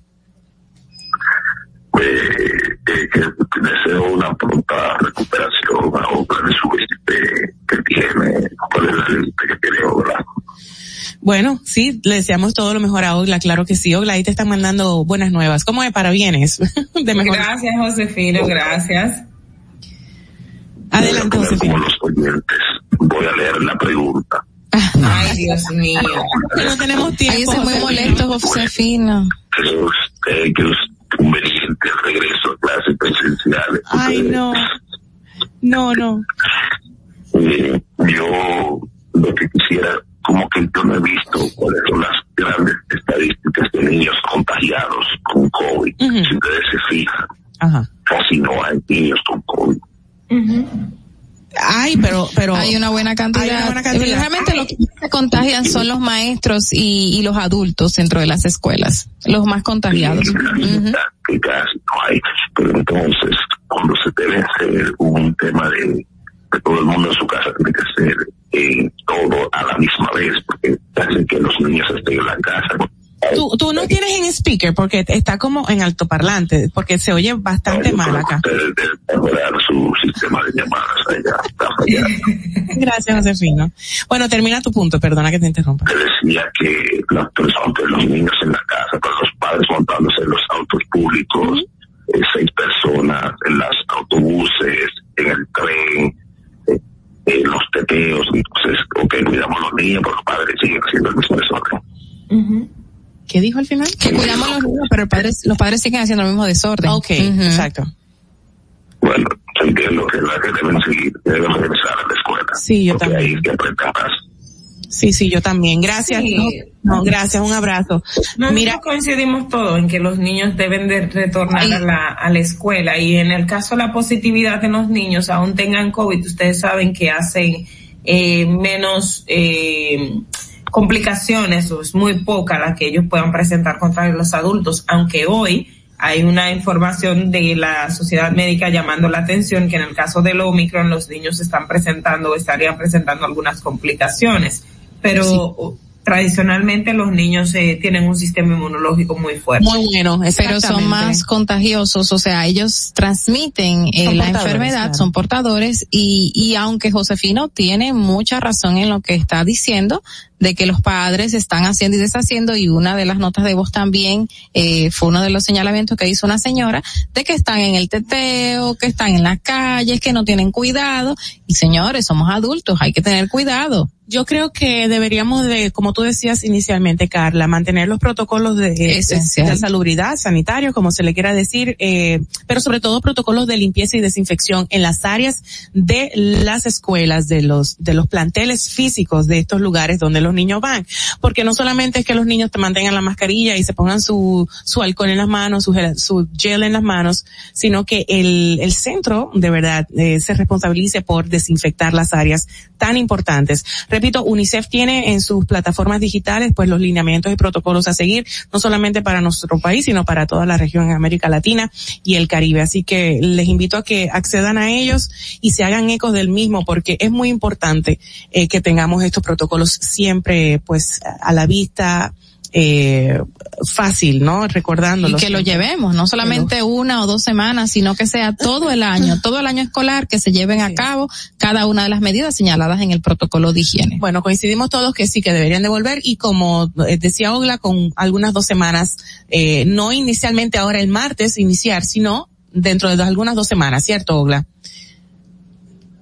Cierto, no te escuchamos. Perdón, es que tenía el audio en mute. Así Vale. es, así es. Perfecto. Gracias, Ogla. Gracias, Carla. Gracias a todos los que nos han enviado sus notas de voz en respuesta a nuestra pregunta del día. Si usted quiere hacer lo mismo, enviarnos su parecer, su respuesta, pues hágalo. Puede, recuerde, eh, llamarnos al número telefónico 829-947-9620 y 1862-320-0075. Vamos a una pausa. Volvemos ya. Se me fue el aire. Atentos, no te muevas de ahí. El breve más contenido en tu distrito informativo. Ahí mismito donde estás. O tal vez aquí, recostado bajo una mata de coco. O en la arena tomando el sol. O dentro del agua, no muy al fondo. O simplemente caminando por la orilla. Ahí mismo, abre tu nueva cuenta móvil BH de León. 100% digital y sin costo. La creas en minutos con cero pesos desde Móvil Banking Personal. Ábrela donde quieras. Solo necesitas tu celular. Banco BH de León. Ya no tienes que ir a la Contraloría General de la República para obtener una certificación de cargos. Ahora el servicio es digital. Sigue estos sencillos pasos. Ingresa a www.contraloría.gov.do. Selecciona el servicio de certificaciones de cargos en el menú superior. Completa las informaciones. Adjunta tu cédula y constancia de trabajo. Envía tu solicitud y revisa tu correo electrónico. Cuando tu certificación esté lista, podrás descargarla e imprimirla. Contraloría General de la República. Ahorrar para poder avanzar. Se siente así. Ahorrar porque se quiere progresar. Se siente así. Ahorrar para tranquilo yo estar. Se siente así y así. Qué bien se siente ahorrar. Un cero de oro de APAP. Que con 500 pesos tú podrás ganar. Ahorrar se siente muy cool y cuando ganas, mucho mejor. Cero de oro, 10 apartamentos y cientos de miles de pesos en premios. Cero de oro de APAP, el premio de ahorrar. Síguenos en nuestra cuenta de Instagram para mantenerte informado de todo lo que sucede en el programa. Arroba Distrito Informativo. ¿Y cómo tú le dices a una gente que confíe, que tenga esperanza, si nadie había hecho nada para ayudarles a vivir mejor? La confianza se gana. No se trata de gastar más, hay que gastar mejor. El dinero público es de todos los dominicanos. Tenemos la obligación de pensar por primera vez en que nos vaya bien a todos. Es el momento de estar cerca de la gente. Por eso no vamos a aumentar impuestos. Porque el cambio se trata de ti. El cambio comenzó. Gobierno de la República Dominicana. Estamos en YouTube. Disfruta de nuestro contenido. Suscríbete, dale like y comenta. Distrito Informativo. Si deseas tener acceso a todo lo que pasa en República Dominicana, debes obtener Dominican Networks. Es el primer sistema de cable dominicano para los dominicanos en el exterior. Aquí podrás disfrutar de todos los canales de televisión de República Dominicana, noticias, deportes, música, farándula y entretenimiento 24/7. Solo debes descargar nuestra aplicación en Roku, Amazon y Apple TV. E inmediatamente vas a disfrutar de todo el contenido de República Dominicana. Dominican Networks. Banreservas hemos apoyado por 80 años la voluntad del talento dominicano, identificándonos con sus más importantes iniciativas, para que quienes nos representan siempre puedan mostrar lo mejor de nosotros.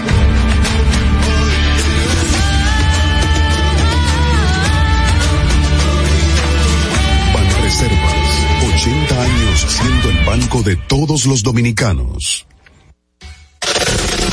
¿Viste qué rápido? Ya regresamos a tu distrito informativo. La hora estilar ha llegado, por eso te traemos la entrevista del día en tu distrito informativo. De regreso en esta ocasión para compartir con una persona, bueno, que se ha dado a destacar en su área y socialmente en todas las áreas también de nuestra, de nuestro país. Es abogado, es litigante, es asesor jurídico, estratégico e institucional de diversas personas, empresas e instituciones y dirige desde el 1987 su firma de abogado Salcedo y Astacio con eh, oficinas en Moca, en Santo Domingo y bueno, su, su currículum hoja de vida es bastante extensa. Vamos a dejarlo hasta ahí y vamos a darle la bienvenida. Don Carlos Salcedo, doctor Carlos Salcedo. Buenos días, Maui. Buen día, Carla. Buen día. Hola, Enesia, mi querida amiga. Mi querido Carlos, buenos días. Le decía yo fuera del aire que aquí hay una discriminación, no hay hombres. Pero, Un panel integrado por mujeres. pero ya es tiempo que las mujeres estemos nosotras liderando todo, porque hombres, no necesitamos hombres. Tenemos muchos colaboradores masculinos buenísimos. Está Víctor Félix que nos está acompañando. O sea que hay un cierto Hay un balance, equilibrio, hay un balance, exacto. ahí, qué Pero bueno. mira, Exacto, exacto. Lo que pasa es que hicimos algo con chicas, pero sí tenemos muchos varones en nuestro equipo. Exacto. Pero antes nosotras reclamábamos en el siglo pasado, obviamente, que se nos diera esa oportunidad en algunas áreas y no, se nos restringía porque la- las sociedades eran patriarcales y no nada que ver hasta que en el 42 nos dieron el derecho al voto, que fue los otros días. Claro que sí. O sea ha sido que- un proceso de luchas intensas. Nada en la vida, los derechos se reclaman e incluso se arrasan. Yo creo que el esfuerzo que han hecho las mujeres del mundo y este panel integrado por mujeres habla muy bien de la compensación social. Social que vamos a estar logrando, claro, O sea que claro. eh, lo estoy diciendo de relajo. Sí, lo sabemos. Gracias por venir, por estar aquí. Nosotros estamos agradecidos de tener su presencia. Y bueno, Mauvi estaba destacando eh, su currículum, que si seguía leyendo por ahí se iba. Pero usted en el transcurso de estos años se ha dado mucho a conocer por eh, eh, representar personas que han estado en el ojo público, que han estado ahí, eh, bueno, declaradas y también en muchas ocasiones atacadas por los medios de comunicación, por la misma sociedad. Eh, ahora mismo está en representación de los imputados o señalados, acusados, Alexis Medina y Francisco Pagán del caso Antipulpo. Eh, ¿Cómo ha sido para usted estas representaciones? ¿Cómo usted lo maneja? ¿Le dicen algo en las calles? ¿Algunas personas le hacen algún señalamiento por tener ese tipo de clientes? Wow. Mira, en mi vida profesional yo he representado intereses diversos. He representado al Estado Dominicano. De hecho, todavía tengo representación del Banco Central, de la Superintendencia, he tenido en oportunidades. Por lo tanto, he sido actor civil, he sido copartícipe también de las acciones contra la corrupción. Y luego yo he sido director de la FINJUS, antes fui asesor, he sido asesor de grandes instituciones de la sociedad civil, nacionalmente e internacionalmente, y he participado también en la necesidad de que haya un cese a la corrupción, de que haya una apuesta de persecución efectiva de la corrupción. El hecho de que yo sea abogado de la defensa de un imputado de corrupción no significa que yo patrocino o defiendo la corrupción. Todo lo contrario, lo que defiendo son derechos. Yo defiendo en el nivel de democracia que tenemos nosotros garantías y efectividad en las persecuciones. Evidentemente que mucha gente no entiende el papel del abogado. Nosotros tenemos un deber deontológico. ¿Qué es el deber deontológico? Es la ética que nos conduce en el ejercicio de la profesión. Nosotros debemos responder con capacidad, con eficiencia, con honestidad. Honestidad es ser sinceros con nosotros mismos y con los demás. Y con integridad. Es decir, hacer la cosa conforme a lo que dispone la norma. Ningún imputado se le puede, a ningún imputado se le puede arrasar los derechos, Claro. se le pueden desbordar los derechos, se le pueden llevar de encuentro. Todo lo contrario, la constitución sirve y la norma sirve de base para que él sea perseguido por el Estado dominicano y se le resguarden sus derechos. Si resulta culpable, es el proceso que lleve un nivel de garantías adecuado el que va a legitimar finalmente la decisión que se produzca en los tribunales. Evidentemente que la gente de todo te dice por los, eh, los- las redes sociales Me imagino. irrumpen, dicen cosas positivas Claro. por un ejercicio decente, por un ejercicio íntegro, por un ejercicio eficaz y con niveles de capacidad como lo que la gente conoce. Pero hay mucha gente que también entiende que nosotros estamos defendiendo corruptos y que somos tan corruptos como ellos. Pero eso son percepciones que uno tiene que necesariamente aceptar, producto de todo esto. Yo pongo, ah, eh, pongo ejemplo, que eh, a veces estoy en los pueblos o estoy en cualquier eh, tribunal de la República, mucha gente se acerca para alabanzas, para una serie Adulaciones. de reconocimiento, adulaciones, Sí. cosas que yo no permito Claro. por los niveles de humildad que, que uno tiene que tener. La grandeza está en la humildad. Y aceptar que la gente tiene que tener diversidad de criterios. Los respeto. Pero también hay gente que irrumpe de manera violenta, es decir, hay gente que uno tiene que prever que haya niveles de violencia y lo he vivido. No quiere Don decir Carlos. que no he tenido niveles de violencia y de acercamientos que son, eh, diríamos, irrespetuosos. Eh, Qué lamentable. Eh, De verdad, una persona que esté sometida eh, a la justicia dominicana eh, influye mucho en los recursos económicos que pueda manejar para su defensa. No, evidentemente que sí. Sí. Mira, el ejercicio de la profesión en niveles altos de capacidad, de intensidad de la profesión, estos casos requieren, por ejemplo, los casos públicos que ustedes conocen requieren de mucho tiempo. Eh, requieren incluso el tú seleccionar entre muchos casos, para nadie es un secreto que nos buscan para muchos casos, y nosotros entre 10 seleccionamos uno, entre 20 seleccionamos dos. Es decir, no es que todo lo que llega nosotros lo tomamos. Okay. Y no es un asunto de dinero en el caso nuestro. Es un asunto simplemente de la selección del caso eh, por el reto profesional que significa. De un lado o del otro. Yo me he visto más durante toda mi vida profesional del lado de las acciones civiles contra los corruptos. Yo he estado representando al Banco Central en Baní, Interbancrédito Ok. Mercantil, en todos esos casos fuimos partícipes como representantes del Estado Dominicano. Pero tú tienes que verte en el otro espejo también. Quizás buscando un precedente también. Para, exactamente, para que haya un nivel de limpieza en los niveles de garantía que necesita la justicia dominicana. ¿Para qué?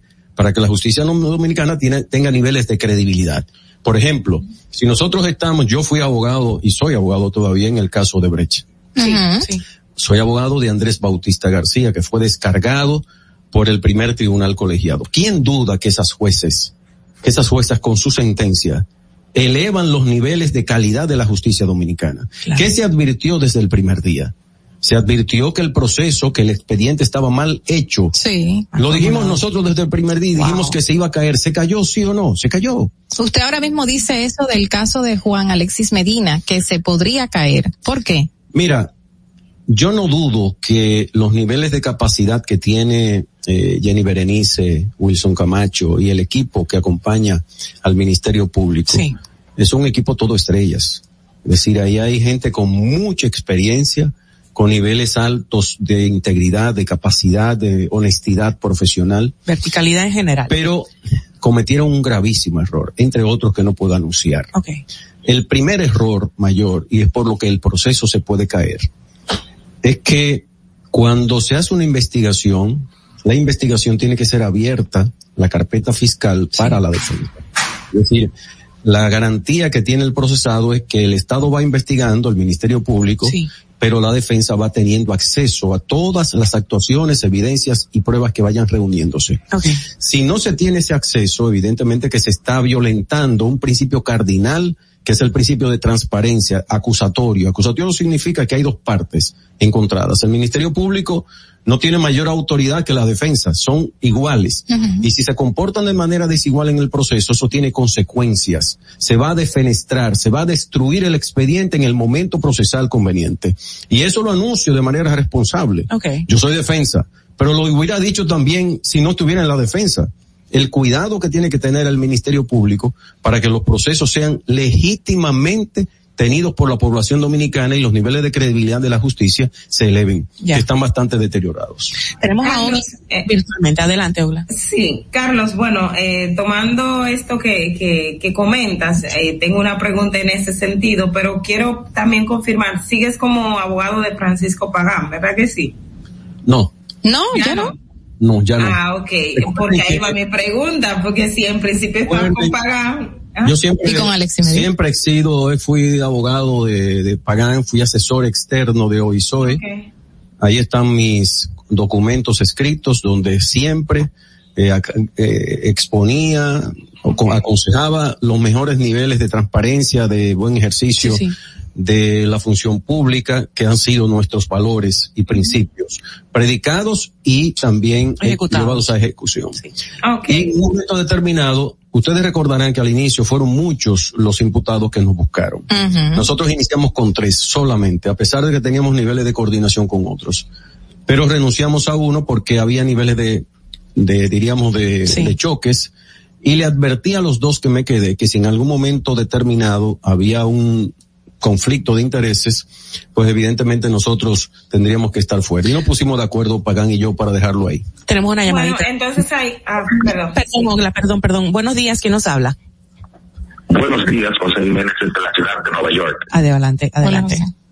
Les felicito porque tienen esta semana han tenido unos grandes invitados. Señor Centeno, le tengo mucho respeto y más que usted nos recuerda que usted también eh, en su momento defendió al Estado no solo a partes eh, civiles.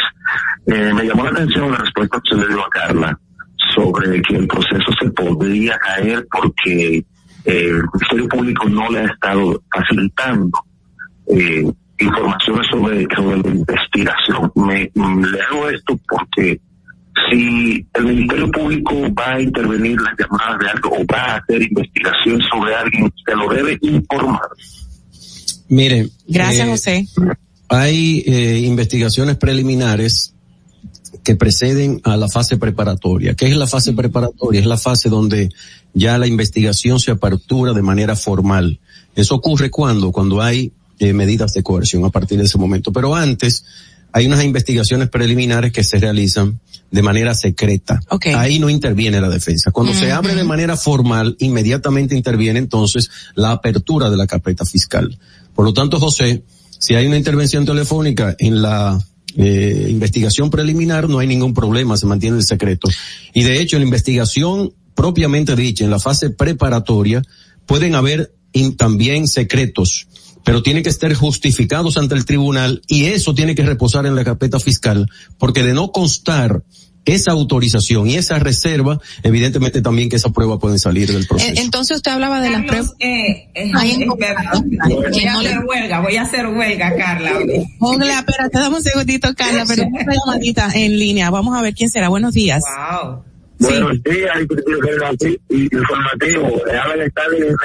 Hola, Eleazar, ¿cómo estás? Cuéntanos, corazón. Estamos bien, gracias a Dios. Qué bueno. Tienen una, una grasa de el Ya lo sabes, así mismo. Adelante con tu inquietud. Mi, mi pregunta la siguiente. ¿Tendría el señor Alexis Medina la misma posibilidad que tuvo el señor Pagán de negociar con, con la fiscalía, de devolver parte de lo que se le acusa que él malversó del Estado para él entonces tener su libertad? Mira, Eliezer, tú estás asumiendo una posición eh, de culpabilidad anticipada. Mm. Eso no es posible en esta materia. No es ético, Eh, ¿no? Ahora, no es ético, porque nosotros estamos defendiendo a Pagán sobre la base de inexistencia de ninguna imputación relevante penalmente. Ya. Eh, esa ha sido nuestra estrategia. Ahora bien, el Código Procesal Penal establece diversas herramientas alternativas de solución de los conflictos. Si mañana Alexis Medina Sánchez quiere reconocer la existencia de algún hecho relevante penalmente, tiene todo el derecho de hacerlo y negocia esa situación. ¿Se Eso no- minimizaría alguna sentencia si él acepta? Siempre, toda negociación implica una depreciación de la pena, una disminución significativa de la pena o una disminución, diríamos, eh, de cierta magnitud en, en relación con la pena. Pero en la actualidad, Alexis Medina Sánchez y los demás imputados que están en prisión preventiva, eh, fuera de los que ya públicamente se conoce que han negociado con el Ministerio Público, están en la disposición de negociar. Obviamente, lo estoy diciendo en este momento, sin embargo, yo como abogado y técnico tengo que seguir los análisis de todos los hechos que el Ministerio Público le imputa y al mismo tiempo las calificaciones jurídicas y las pruebas. Esta acusación que es de 3.445 páginas, ustedes entenderán que aunque yo la leí, sí. el análisis profundo de ella toma mucho tiempo. Sí, claro. Sobre todo los abogados que no improvisamos. En la medida que nosotros ahondemos en el análisis, podría salir la posibilidad de una recomendación al imputado de que algunos elementos se puedan negociar. Eso es posible, pero no quiere decir que en la actualidad estemos en la disposición de hacerlo. Eh, Ogla, tenías una inquietud, adelante, por favor. Sí, bueno, precisamente ya mi pregunta José Jiménez adelantó un poquito y Carlos también la abundó, pero en este caso estamos hablando que el Ministerio Público está diciendo que Alexis Juan Alexis Medina tenía superpoderes, era un superministro, tenía hoja timbrada y mandaba a nombrar personas, mandaba a, de hecho, hacer solicitudes que están contenidas pero sobre todo me llama la atención de que él participaba en licitaciones y tomaba una condición, según el Ministerio Público, de proveedor exclusivo y lo que fungiera como un intermediario y ganaba más dinero que el propio, que la propia casa. O sea, ¿qué, cómo, ¿cómo se manejaba esto y cuál es la respuesta de Juan Alexis Medina a estas imputaciones tan serias? Mira, los superpoderes poderes, eh, siempre se advierten en personas allegadas a la presidencia de la República. Los amigos, no solamente los familiares. El país conoce de mucha gente cercana a los presidentes que entiende la gente que tienen grandes beneficios. El que sea familia, evidentemente le suma eh, a eso que llama, llamas tú, Ogla, eh, superpoderes. Eh, la gente se acerca a los hermanos. No necesariamente el hermano anda detrás de eso, o los hermanos o las hermanas. Okay. Eso es natural. Se acercan a las hijas del actual presidente, a la Pero llegar a ser una hoja timbrada, Carlos. Con Bueno, despacho, licenciado Juan Alexis Medina. Y, y sé, y sé yo también abogado que, que firmaba, o sea, sellaba como si tuviese una eso, posición. Eso lo veremos en su momento. Si eso es una realidad eh, y no una distorsión por parte del Ministerio Público. No podemos afirmarlo de manera tajante. Ogla, tú que eres una investigadora acuciosa y Carla y ustedes que son expertas en derechos humanos también lo tienen que reconocer. Pero eh, el hecho de que haya eh, acercamientos a y que venda, primero yo lo he dicho públicamente, incluso la acusación lo reconoce.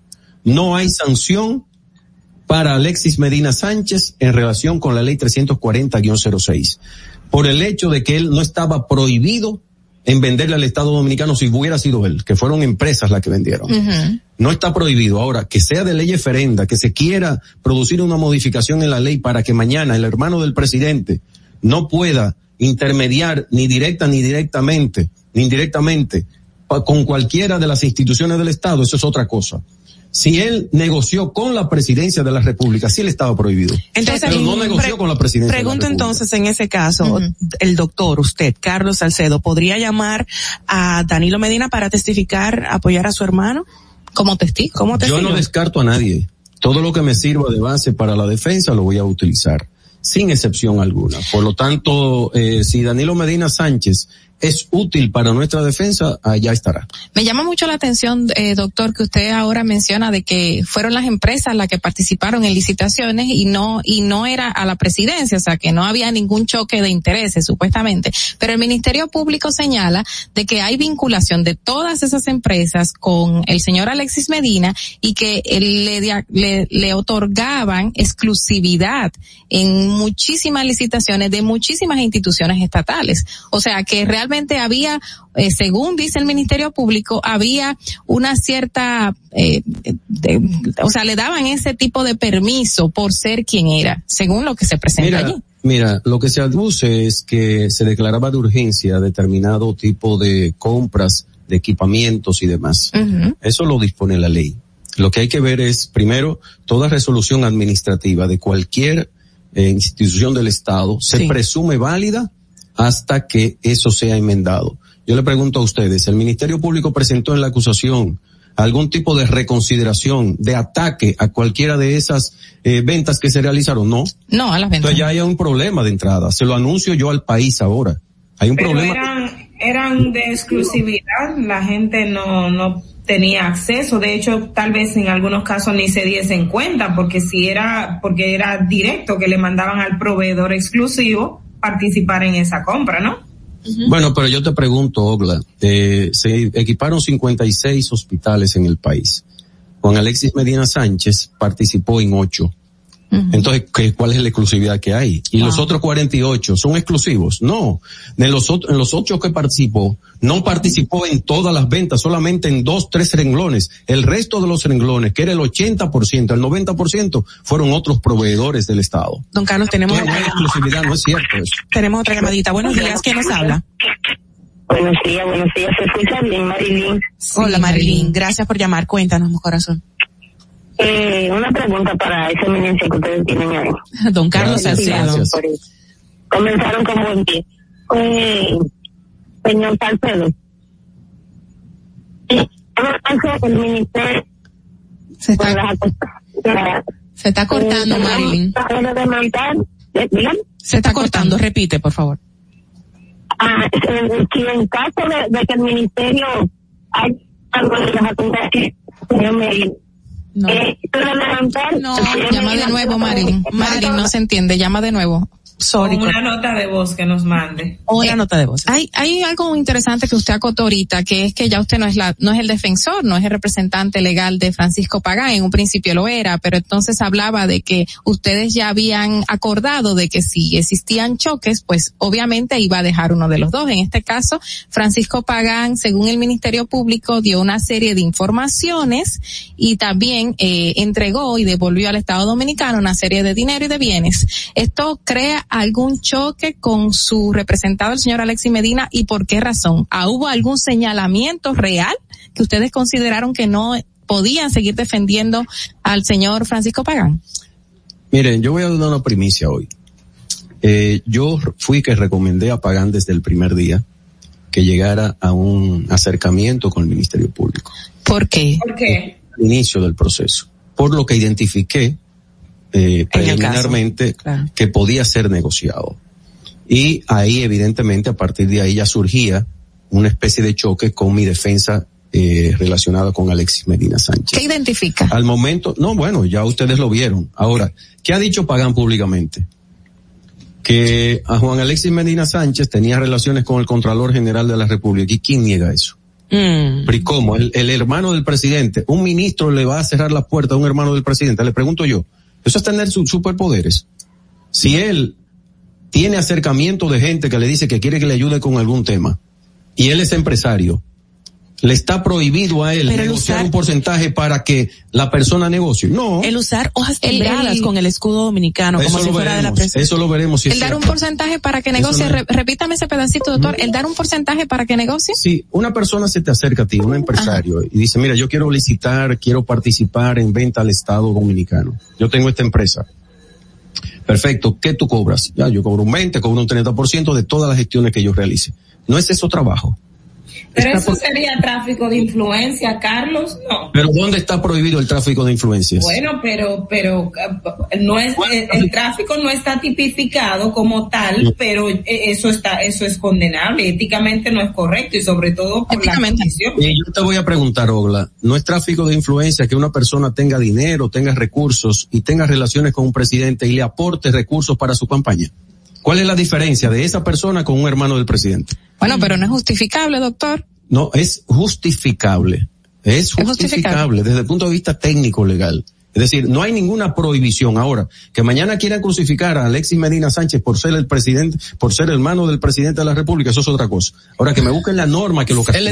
don Eh, Eso mismo pasó con, con, con Sammy Sosa, Carlos, porque Sammy Sosa también, y de hecho me parece que él colaboró con el Ministerio Público, que lo interrogaron en varias ocasiones y él habló del tema del AC30 y, y, y con Juan Alexis Medina. Y también quiero aprovechar, perdonen chica, el tema del presidente de Guatemala y el candidato a la presidencia de Guatemala, que también se le hace una imputación en este caso.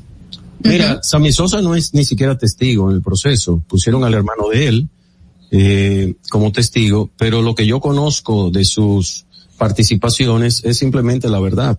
El AC30 fue producto de una sesión de crédito de una de las instituciones del Estado, en este caso de OISOE, de un particular. Las sesiones de crédito se realizan entre particulares. Lo que hay que verificar es si había un crédito de parte de esa persona que se dio el crédito a una empresa relacionada con Alexis Medina Sánchez, particularmente de los Sosa. Si ese crédito no existía, entonces ahí hay un problema. Pero ese crédito existía.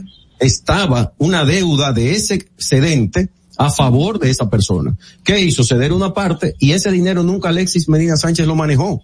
Ese es un dinero que cayó en una de las empresas de los hermanos Sosa. Se entregaron cada una de las partidas de hace 30 y la partida que está pendiente, la prueba están ahí, nosotros la hemos aportado y la aportaremos ahora en ocasión de la defensa de la acusación. Cada una de esas partidas está en un barco que está allá, en, en Boca Chica. Toda esa partida restante está ahí y pendiente de entrega por un tema burocrático de cierre de la OISOE, de falta de permiso de obras públicas y de temas relacionados con impuestos, ese hace 30 no se ha entregado. La diferencia, pero está ahí.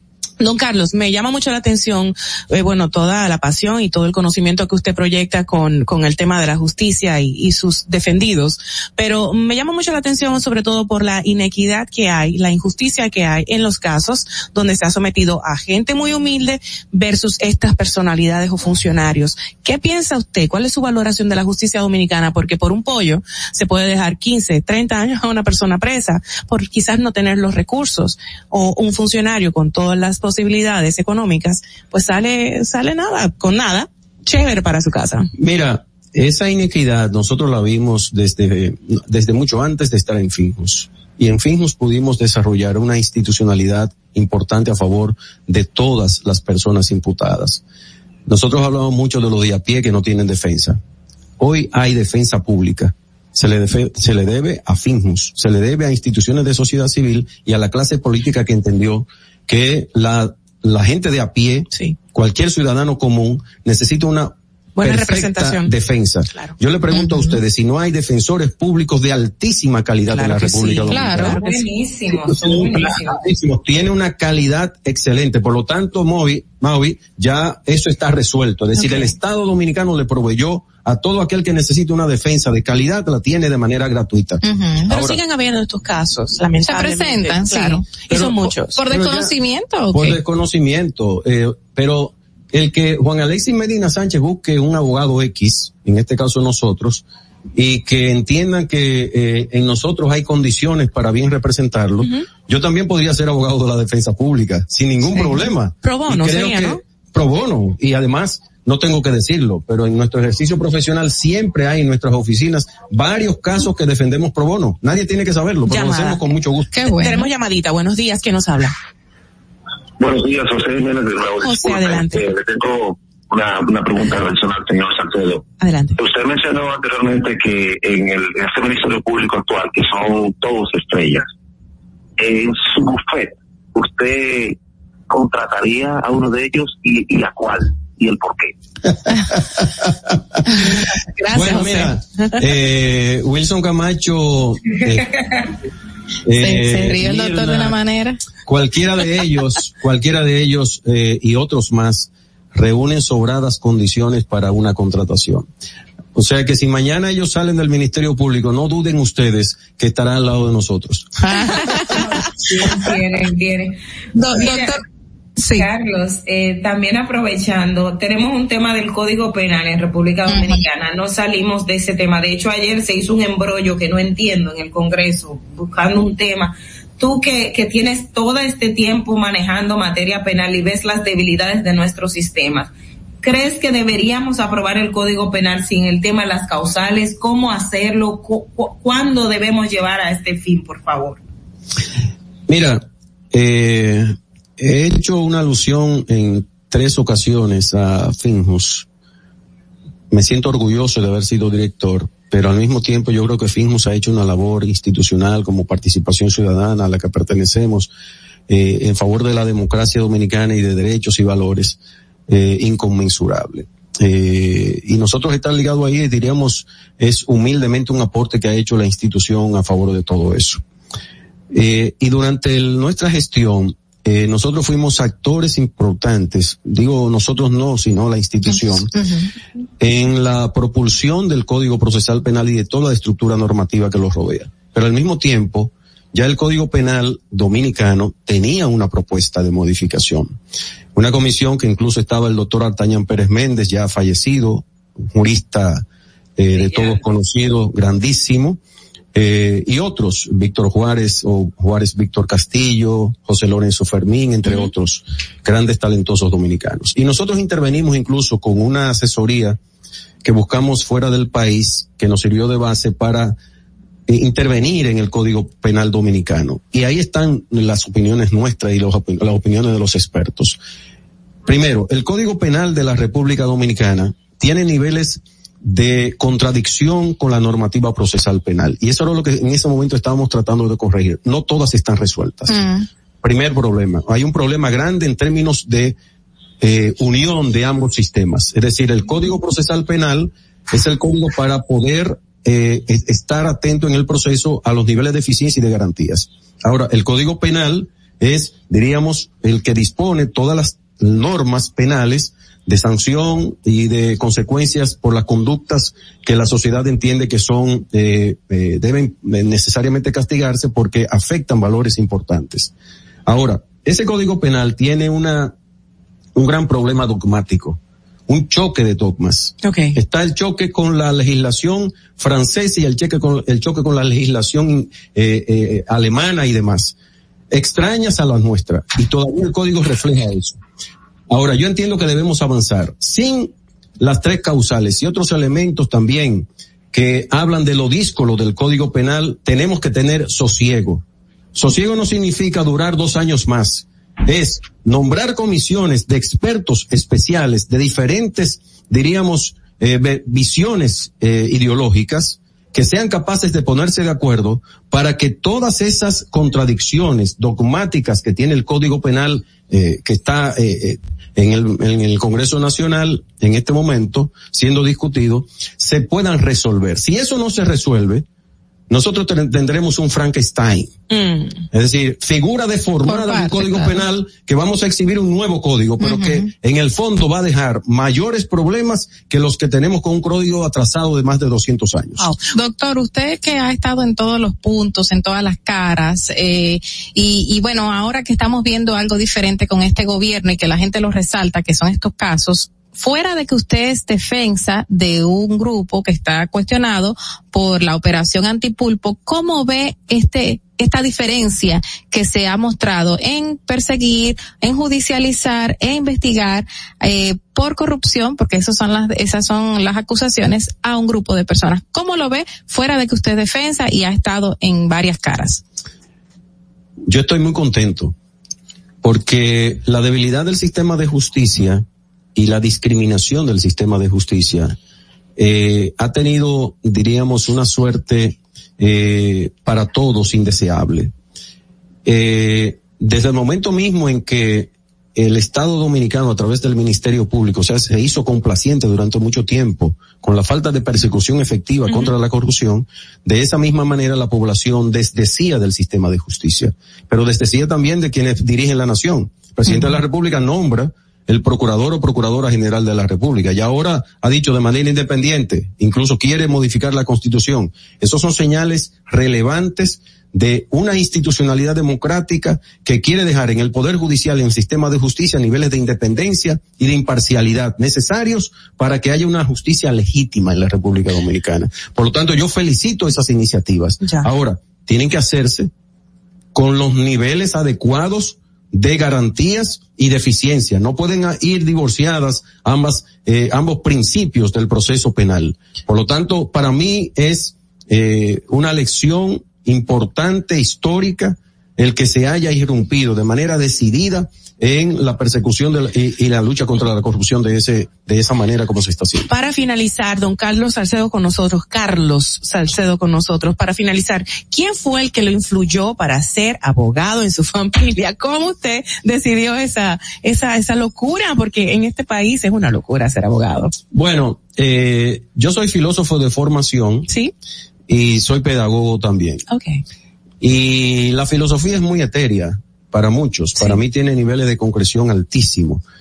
Y yo veía que me faltaba una pata.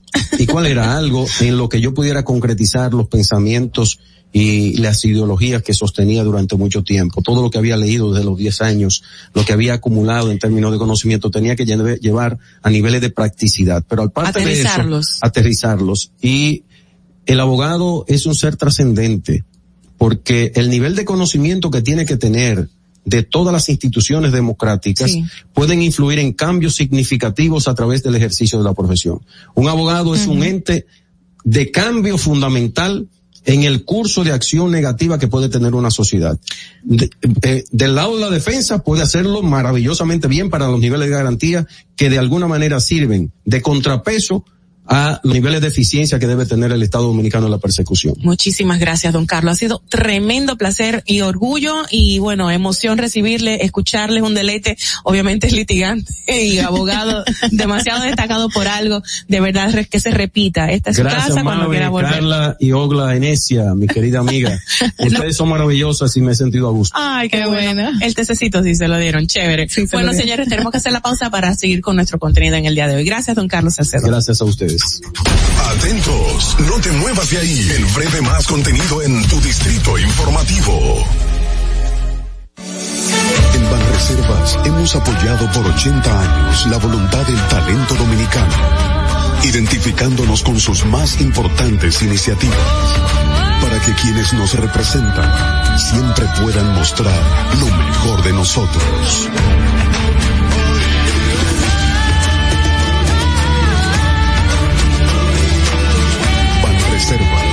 80 años siendo el banco de todos los dominicanos. Si quieres participar en el programa, envíanos tu nota de voz o mensaje escrito al WhatsApp 862-320-0075. 862-320-0075. Distrito Informativo. ¿Y cómo tú le dices a una gente que confía, que tenga esperanza, si nadie había hecho nada para ayudarles a vivir mejor? La confianza se gana. No se trata de gastar más, hay que gastar mejor. El dinero público es de todos los dominicanos. Tenemos la obligación de pensar por primera vez en que nos vaya bien a todos. Es el momento de estar cerca de la gente. Por eso no vamos a aumentar impuestos. Porque el cambio se trata de ti. El cambio comenzó. Gobierno de la República Dominicana. Y, y aquí está el equipo del gusto, la bella Dolphy Peláez. Busquen un, un suape y busquen un recogedor porque me voy a regar. Lo acompaña ñonguito. usted se sacrifique tanto en su oficina hasta las 8 de la noche. El importado Harold Díaz. Lo mío es de hilo de Yedella. La más reciente adquisición, el actor más cotizado, más no, el mejor pagado, Oscar Carrasquillo. Y el hombre que gana menos que su mujer tiene que se sienta negro en la cama, en la intimidad. Juan Carlos Pichardo. Señores, esto es el gusto de las 12. Sintonice a partir de las 12 del mediodía por La Roca 91.7. Si quieres más diversión, no busques, no hay más. Te acompañan de lunes a viernes, de 12 a 2 de la tarde por La Roca 91.7 FM. El, el gusto de las 12. La República Dominicana había perdido la confianza en nuestras instituciones. Por los dominicanos y dominicanas, esta administración ha asumido el compromiso de abrir las puertas de la transparencia, de la integridad y del control. Es por eso que la Contraloría General de la República Dominicana ha implementado nuevos controles para llevar eficiencia y garantizar la buena ejecución de los fondos públicos. Conoce más en www.contraloría.gov.do. Gobierno de la República Dominicana. Disfruta de nuestro contenido en tus podcasts favoritos. Encuéntranos como Distrito Informativo en Spotify, Apple Podcasts, Google Podcasts y en tu Alexa de Amazon. Ahorrar para poder avanzar. Se siente así. Ahorrar porque se quiere progresar. Se siente así. Ahorrar para tranquilo yo estar. Se siente así y así. Qué bien se siente ahorrar. Con cero de oro de. Que con 500 pesos tú podrás ganar. Ahorrar se siente muy cool y cuando ganas, mucho mejor. Cero de oro, 10 apartamentos y cientos de miles de pesos en premios. Cero de oro de APAP, el premio de ahorrar. ¿Viste qué rápido? Ya regresamos a tu Distrito Informativo. Bueno, qué programazo, no porque yo estoy aquí, pero de verdad qué programa. Y continuamos dando batazos, honrones. en esta ocasión con nuestro querido colaborador, amigo, Víctor Feliz de Municipalidad, Municipalidad Global. El Así tema, es. bienvenido. El tema de hoy es presupuesto de cada año de los gobiernos locales y el desarrollo local de Puerto Plata. Bienvenido, Víctor. Bueno, déjeme decirle algo. A ver. Estoy sentado en la silla de una gran persona. De Doña Ola. silla de Doña Ola. Bueno, y Víctor, Víctor, querido. Aquí estoy a tu lado, no te preocupes. Esa silla está caliente porque ahí estaba sentado ahora mismo el gran abogado Carlos Salcedo. Es un honor eh, ocupar este trono hoy doble. Así es. Tremenda, tremenda entrevista, don Carlos, y sabemos que tu parte- participación el día de hoy va a ser excelente. Así que, Bueno, eh, por lo regular, cuando uno sustituye o va detrás de personas como este, como don Carlos Salcedo que estuvo aquí, realmente es un reto mantener a, claro a que ustedes- sí, Víctor, a- por Siempre Dios. la mantiene, a Víctor. ustedes eh, interesadas en Tú siempre tema. lo mantienes. Bueno, ustedes saben que este año el presupuesto de la municipalidad a, a nivel nacional eh, anda por unos 22 mil, 23 mil millones de pesos para todos los gobiernos locales. Originalmente son unos 18, 19, hubo un aporte adicional del presidente de la República, que lo hablamos aquí, Sí. de unos 4 mil millones, que van como unos aportes especiales destinados para obras específicas. Y la gente a veces cuando le dicen esto, lo, lo publican en los periódicos, eh, 22 mil millones para los ayuntamientos, que se lo transfiere el gobierno central a cada ayuntamiento en partidas de doceava parte, mes por mes, la gente dice, "Pero le estamos dando demasiado dinero al ayuntamiento de los, de los cuartos de nosotros, de los contribuyentes. Y lo que pasa es que la gente desconoce que hay una ley, que es la 166-03, que habla de la autonomía administrativa y financiera de los ayuntamientos, y ahí señala, en esa ley, que a partir de 2005 había que darle un 8% del presupuesto general de la nación aprobado, después en el 2000, en el 2006 un, C- un, un 9 y a partir de 2007 un 10% fijo que no se está cumpliendo. O sea, hay una, hay una moratoria todos los años que no, no le dan el 10% a los ayuntamientos lo que recibe eh, el gobierno central en Sí. su presupuesto, no se lo dan. Por razones X. Entonces, actualmente deben andar por un 3.5% de ese 10. O sea, estamos violando una ley Menos de la mitad. hace casi 20 años. Wow. Y ustedes dirán, ¿y por qué tenemos que dar al ayuntamiento? ¿Por qué no es justo? Bueno, eh, también la gente desconoce que la mayoría de los impuestos que maneja el gobierno central tienen vocación municipal. Todos esos, por ejemplo, el de la placa, el de la placa es un impuesto a nivel mundial, es un impuesto de la ciudad. Claro. Aquí es un impuesto nacional, lo colecta el gobierno central. En todas partes del mundo, la, el- la ciudad es que cobra su placa, su derecho a circulación, que así que se llama el impuesto. Ese este año va a recaudar cerca de 2.5, 3 mil millones de pesos. Eso, ese dinero hubiese sido de los ayuntamientos. Ok. Igual pasa con el impuesto predial, lo que aquí conocemos como IPI, el impuesto a la, a la propiedad suntuosa, el impuesto que le pone a la propiedad inmobiliaria. Eso se llama impuesto predial, eso también se cobra a nivel mundial, así la mayoría de los países también la ciudad, o sea, el ayuntamiento es que debe cobrar el impuesto por el predio. Y eso anda alrededor de unos 5 mil millones de pesos este año. También pasa con el tema, por ejemplo, de los impuestos de los casinos. También eso anda por unos 3 mil millones. O sea, cuando sumamos esos tres datos que yo le acabo de dar, anda por la mitad de lo que recibe el ayuntamiento que le transfiere el gobierno central. Exacto. Todavía hay una media docena de, de impuestos con vocación municipales, como impuestos eh, al turismo, el impuesto a las patentes, etcétera, etcétera, que son de vocación municipal. Y aquí en República Dominicana, hace más de 50 años, después que se reformó ya la Cuarta República, eh, pues obviamente eso- esos impuestos que el gobierno no tenía en aquel momento, porque era un gobierno muy endeble, muy frágil cuando salimos de la dictadura, cuando hubo otras grandes transformaciones, pues esos, esos impuestos pasaron a poder del gobierno, del gobierno central. Tenemos una llamadita, don Víctor. Vamos a recibirla. Buenos días. ¿Quién nos habla? Hola, buenos días. Hola, hola. Hola. ¿Quién nos habla? Adelante, por favor. Hola. eh, al señor Víctor. A propósito de ese tema que le está hablando de- del tema de la carga impositiva, yo entiendo que los ayuntamientos se han centrado solamente, está cobrando impuestos de anuncios, de construcciones, de permisitos, cuando el Gran Santo Domingo o todas las ciudades grandes han crecido, por ende, están produciendo más basura, al igual las empresas. Yo entiendo que el pago que se hace de manera individual no se corresponde con lo que deben recibir los ayuntamientos y tampoco centran su, su atención en ese, en, en cobrar por eso. Gracias. Mira, eh, ciertamente es correcto lo que usted dice. Nosotros, lo- lo- los residuos sólidos están divididos en residuos sólidos domésticos, que esos son los de los ayuntamientos. Okay. Los residuos comerciales o los industriales lo manejan siempre. Les interesa a ciertas personas invertir, porque ahí sí hay dinero. O sea, cuando tú estás eh, transportando, recibiendo de una clínica Sí. eh, residuos peligrosos, eso cuesta. Entonces ahí sí el sector privado invierte. La, en el tema de los residuos sólidos domésticos, que son la, la basura que le corresponde al ayuntamiento, ahí no le gusta mucho a nadie participar porque el ciudadano no paga.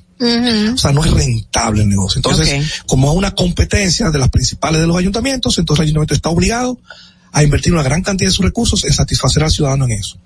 Sin embargo, hay que ser honesto. Hace, eh, bueno, este año pasado, recién terminó, eh, agregaron un impuesto a, la- a las pequeñas empresas, bueno, a todas las empresas, en el pago de los impuestos sobre la renta, un impuesto pequeñito de unos 500, 1000, 1500 pesos, dependiendo del tipo de industria que hay, de empresa, según por su categoría de composición de capital, para, a- para quitarle un dinerito que tiene que pagar todos los años, para ese dinero ir a un fondo que se va a utilizar para el manejo de los destinos finales, transferencias, manejo de residuos sólidos, destinos finales, y hacer como una especie como de, de ayuda, de compensar a los ayuntamientos en una parte del negocio, porque esto es un negocio, que es un poquito complicado invertir, como el tema de una estación de transferencia, cuesta mucho dinero porque tiene muchas normas sanitarias, ambientales, etcétera, y también el tema del manejo del destino final. O sea, lo- cuando hablamos de los famosos vertederos.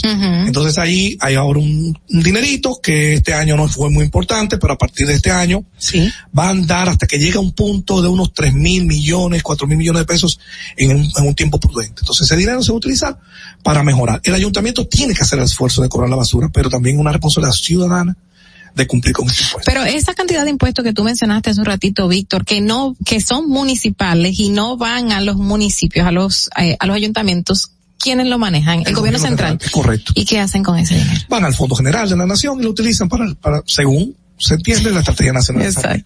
Se quedó el tema de Puerto Plata. Sí. Vamos a ver si la próxima, a la próxima participación nuestra Por vamos favor. a trabajar con el tema de Puerto Plata, porque Puerto Plata tiene un, un- una municipalidad global que empezó ahora este año a ver algunos municipios por dentro. Okay. Vamos a salir un poquito de las grandes urbes. Ok. Muy Vamos a Puerto Plata a ver cómo está Pedernales con el tema del turismo. Vamos a ver Excelente. cómo está Asua y cómo están otros pueblos de- del centro de la ciudad del país, como Jarabacoa, Constanza, desde el punto de vista como gobierno local. Así que a partir de este año, en los primeros meses del gobierno, de, de perdón, del año, vamos a hablar de los gobiernos locales por dentro. Excelente. Perfecto. Gracias, don Víctor. De verdad, siempre un placer recibirte, corazón. Y Ogla, esperamos que te recuperes pronto, que todo esté bien, que te tengamos por aquí en cabina. Gracias. Te mandamos un beso. Así es, igual a ustedes y a cuidarse, chicas, a cuidarse. Adiós, hola. Ay, Víctor. Carla, gracias, corazón. Gracias a ustedes. Excelente. Gracias, Víctor, a ti. Bueno, a todos los que nos sintonizan, gracias por la sintonía, a nuestro equipo, por supuesto, y a todos ustedes que son los eh, protagonistas de este espacio Distrito Informativo. Será hasta mañana desde las 7 de la mañana. Recuerden estar en sintonía desde temprano y por supuesto finalizamos con esta, este artista que ha dado mucho que hablar y se ha mantenido en el gusto del público, que es Bruno Mars con Locked Out of Heaven. Locked Out of Heaven, ay Dios mío. Y los voy a dejar con esta frase motivadora o más, más ya, nos llama la reflexión. Es de Seneca y dice, el que no quiera vivir sino entre justos, viva en el desierto. Será hasta mañana, chao.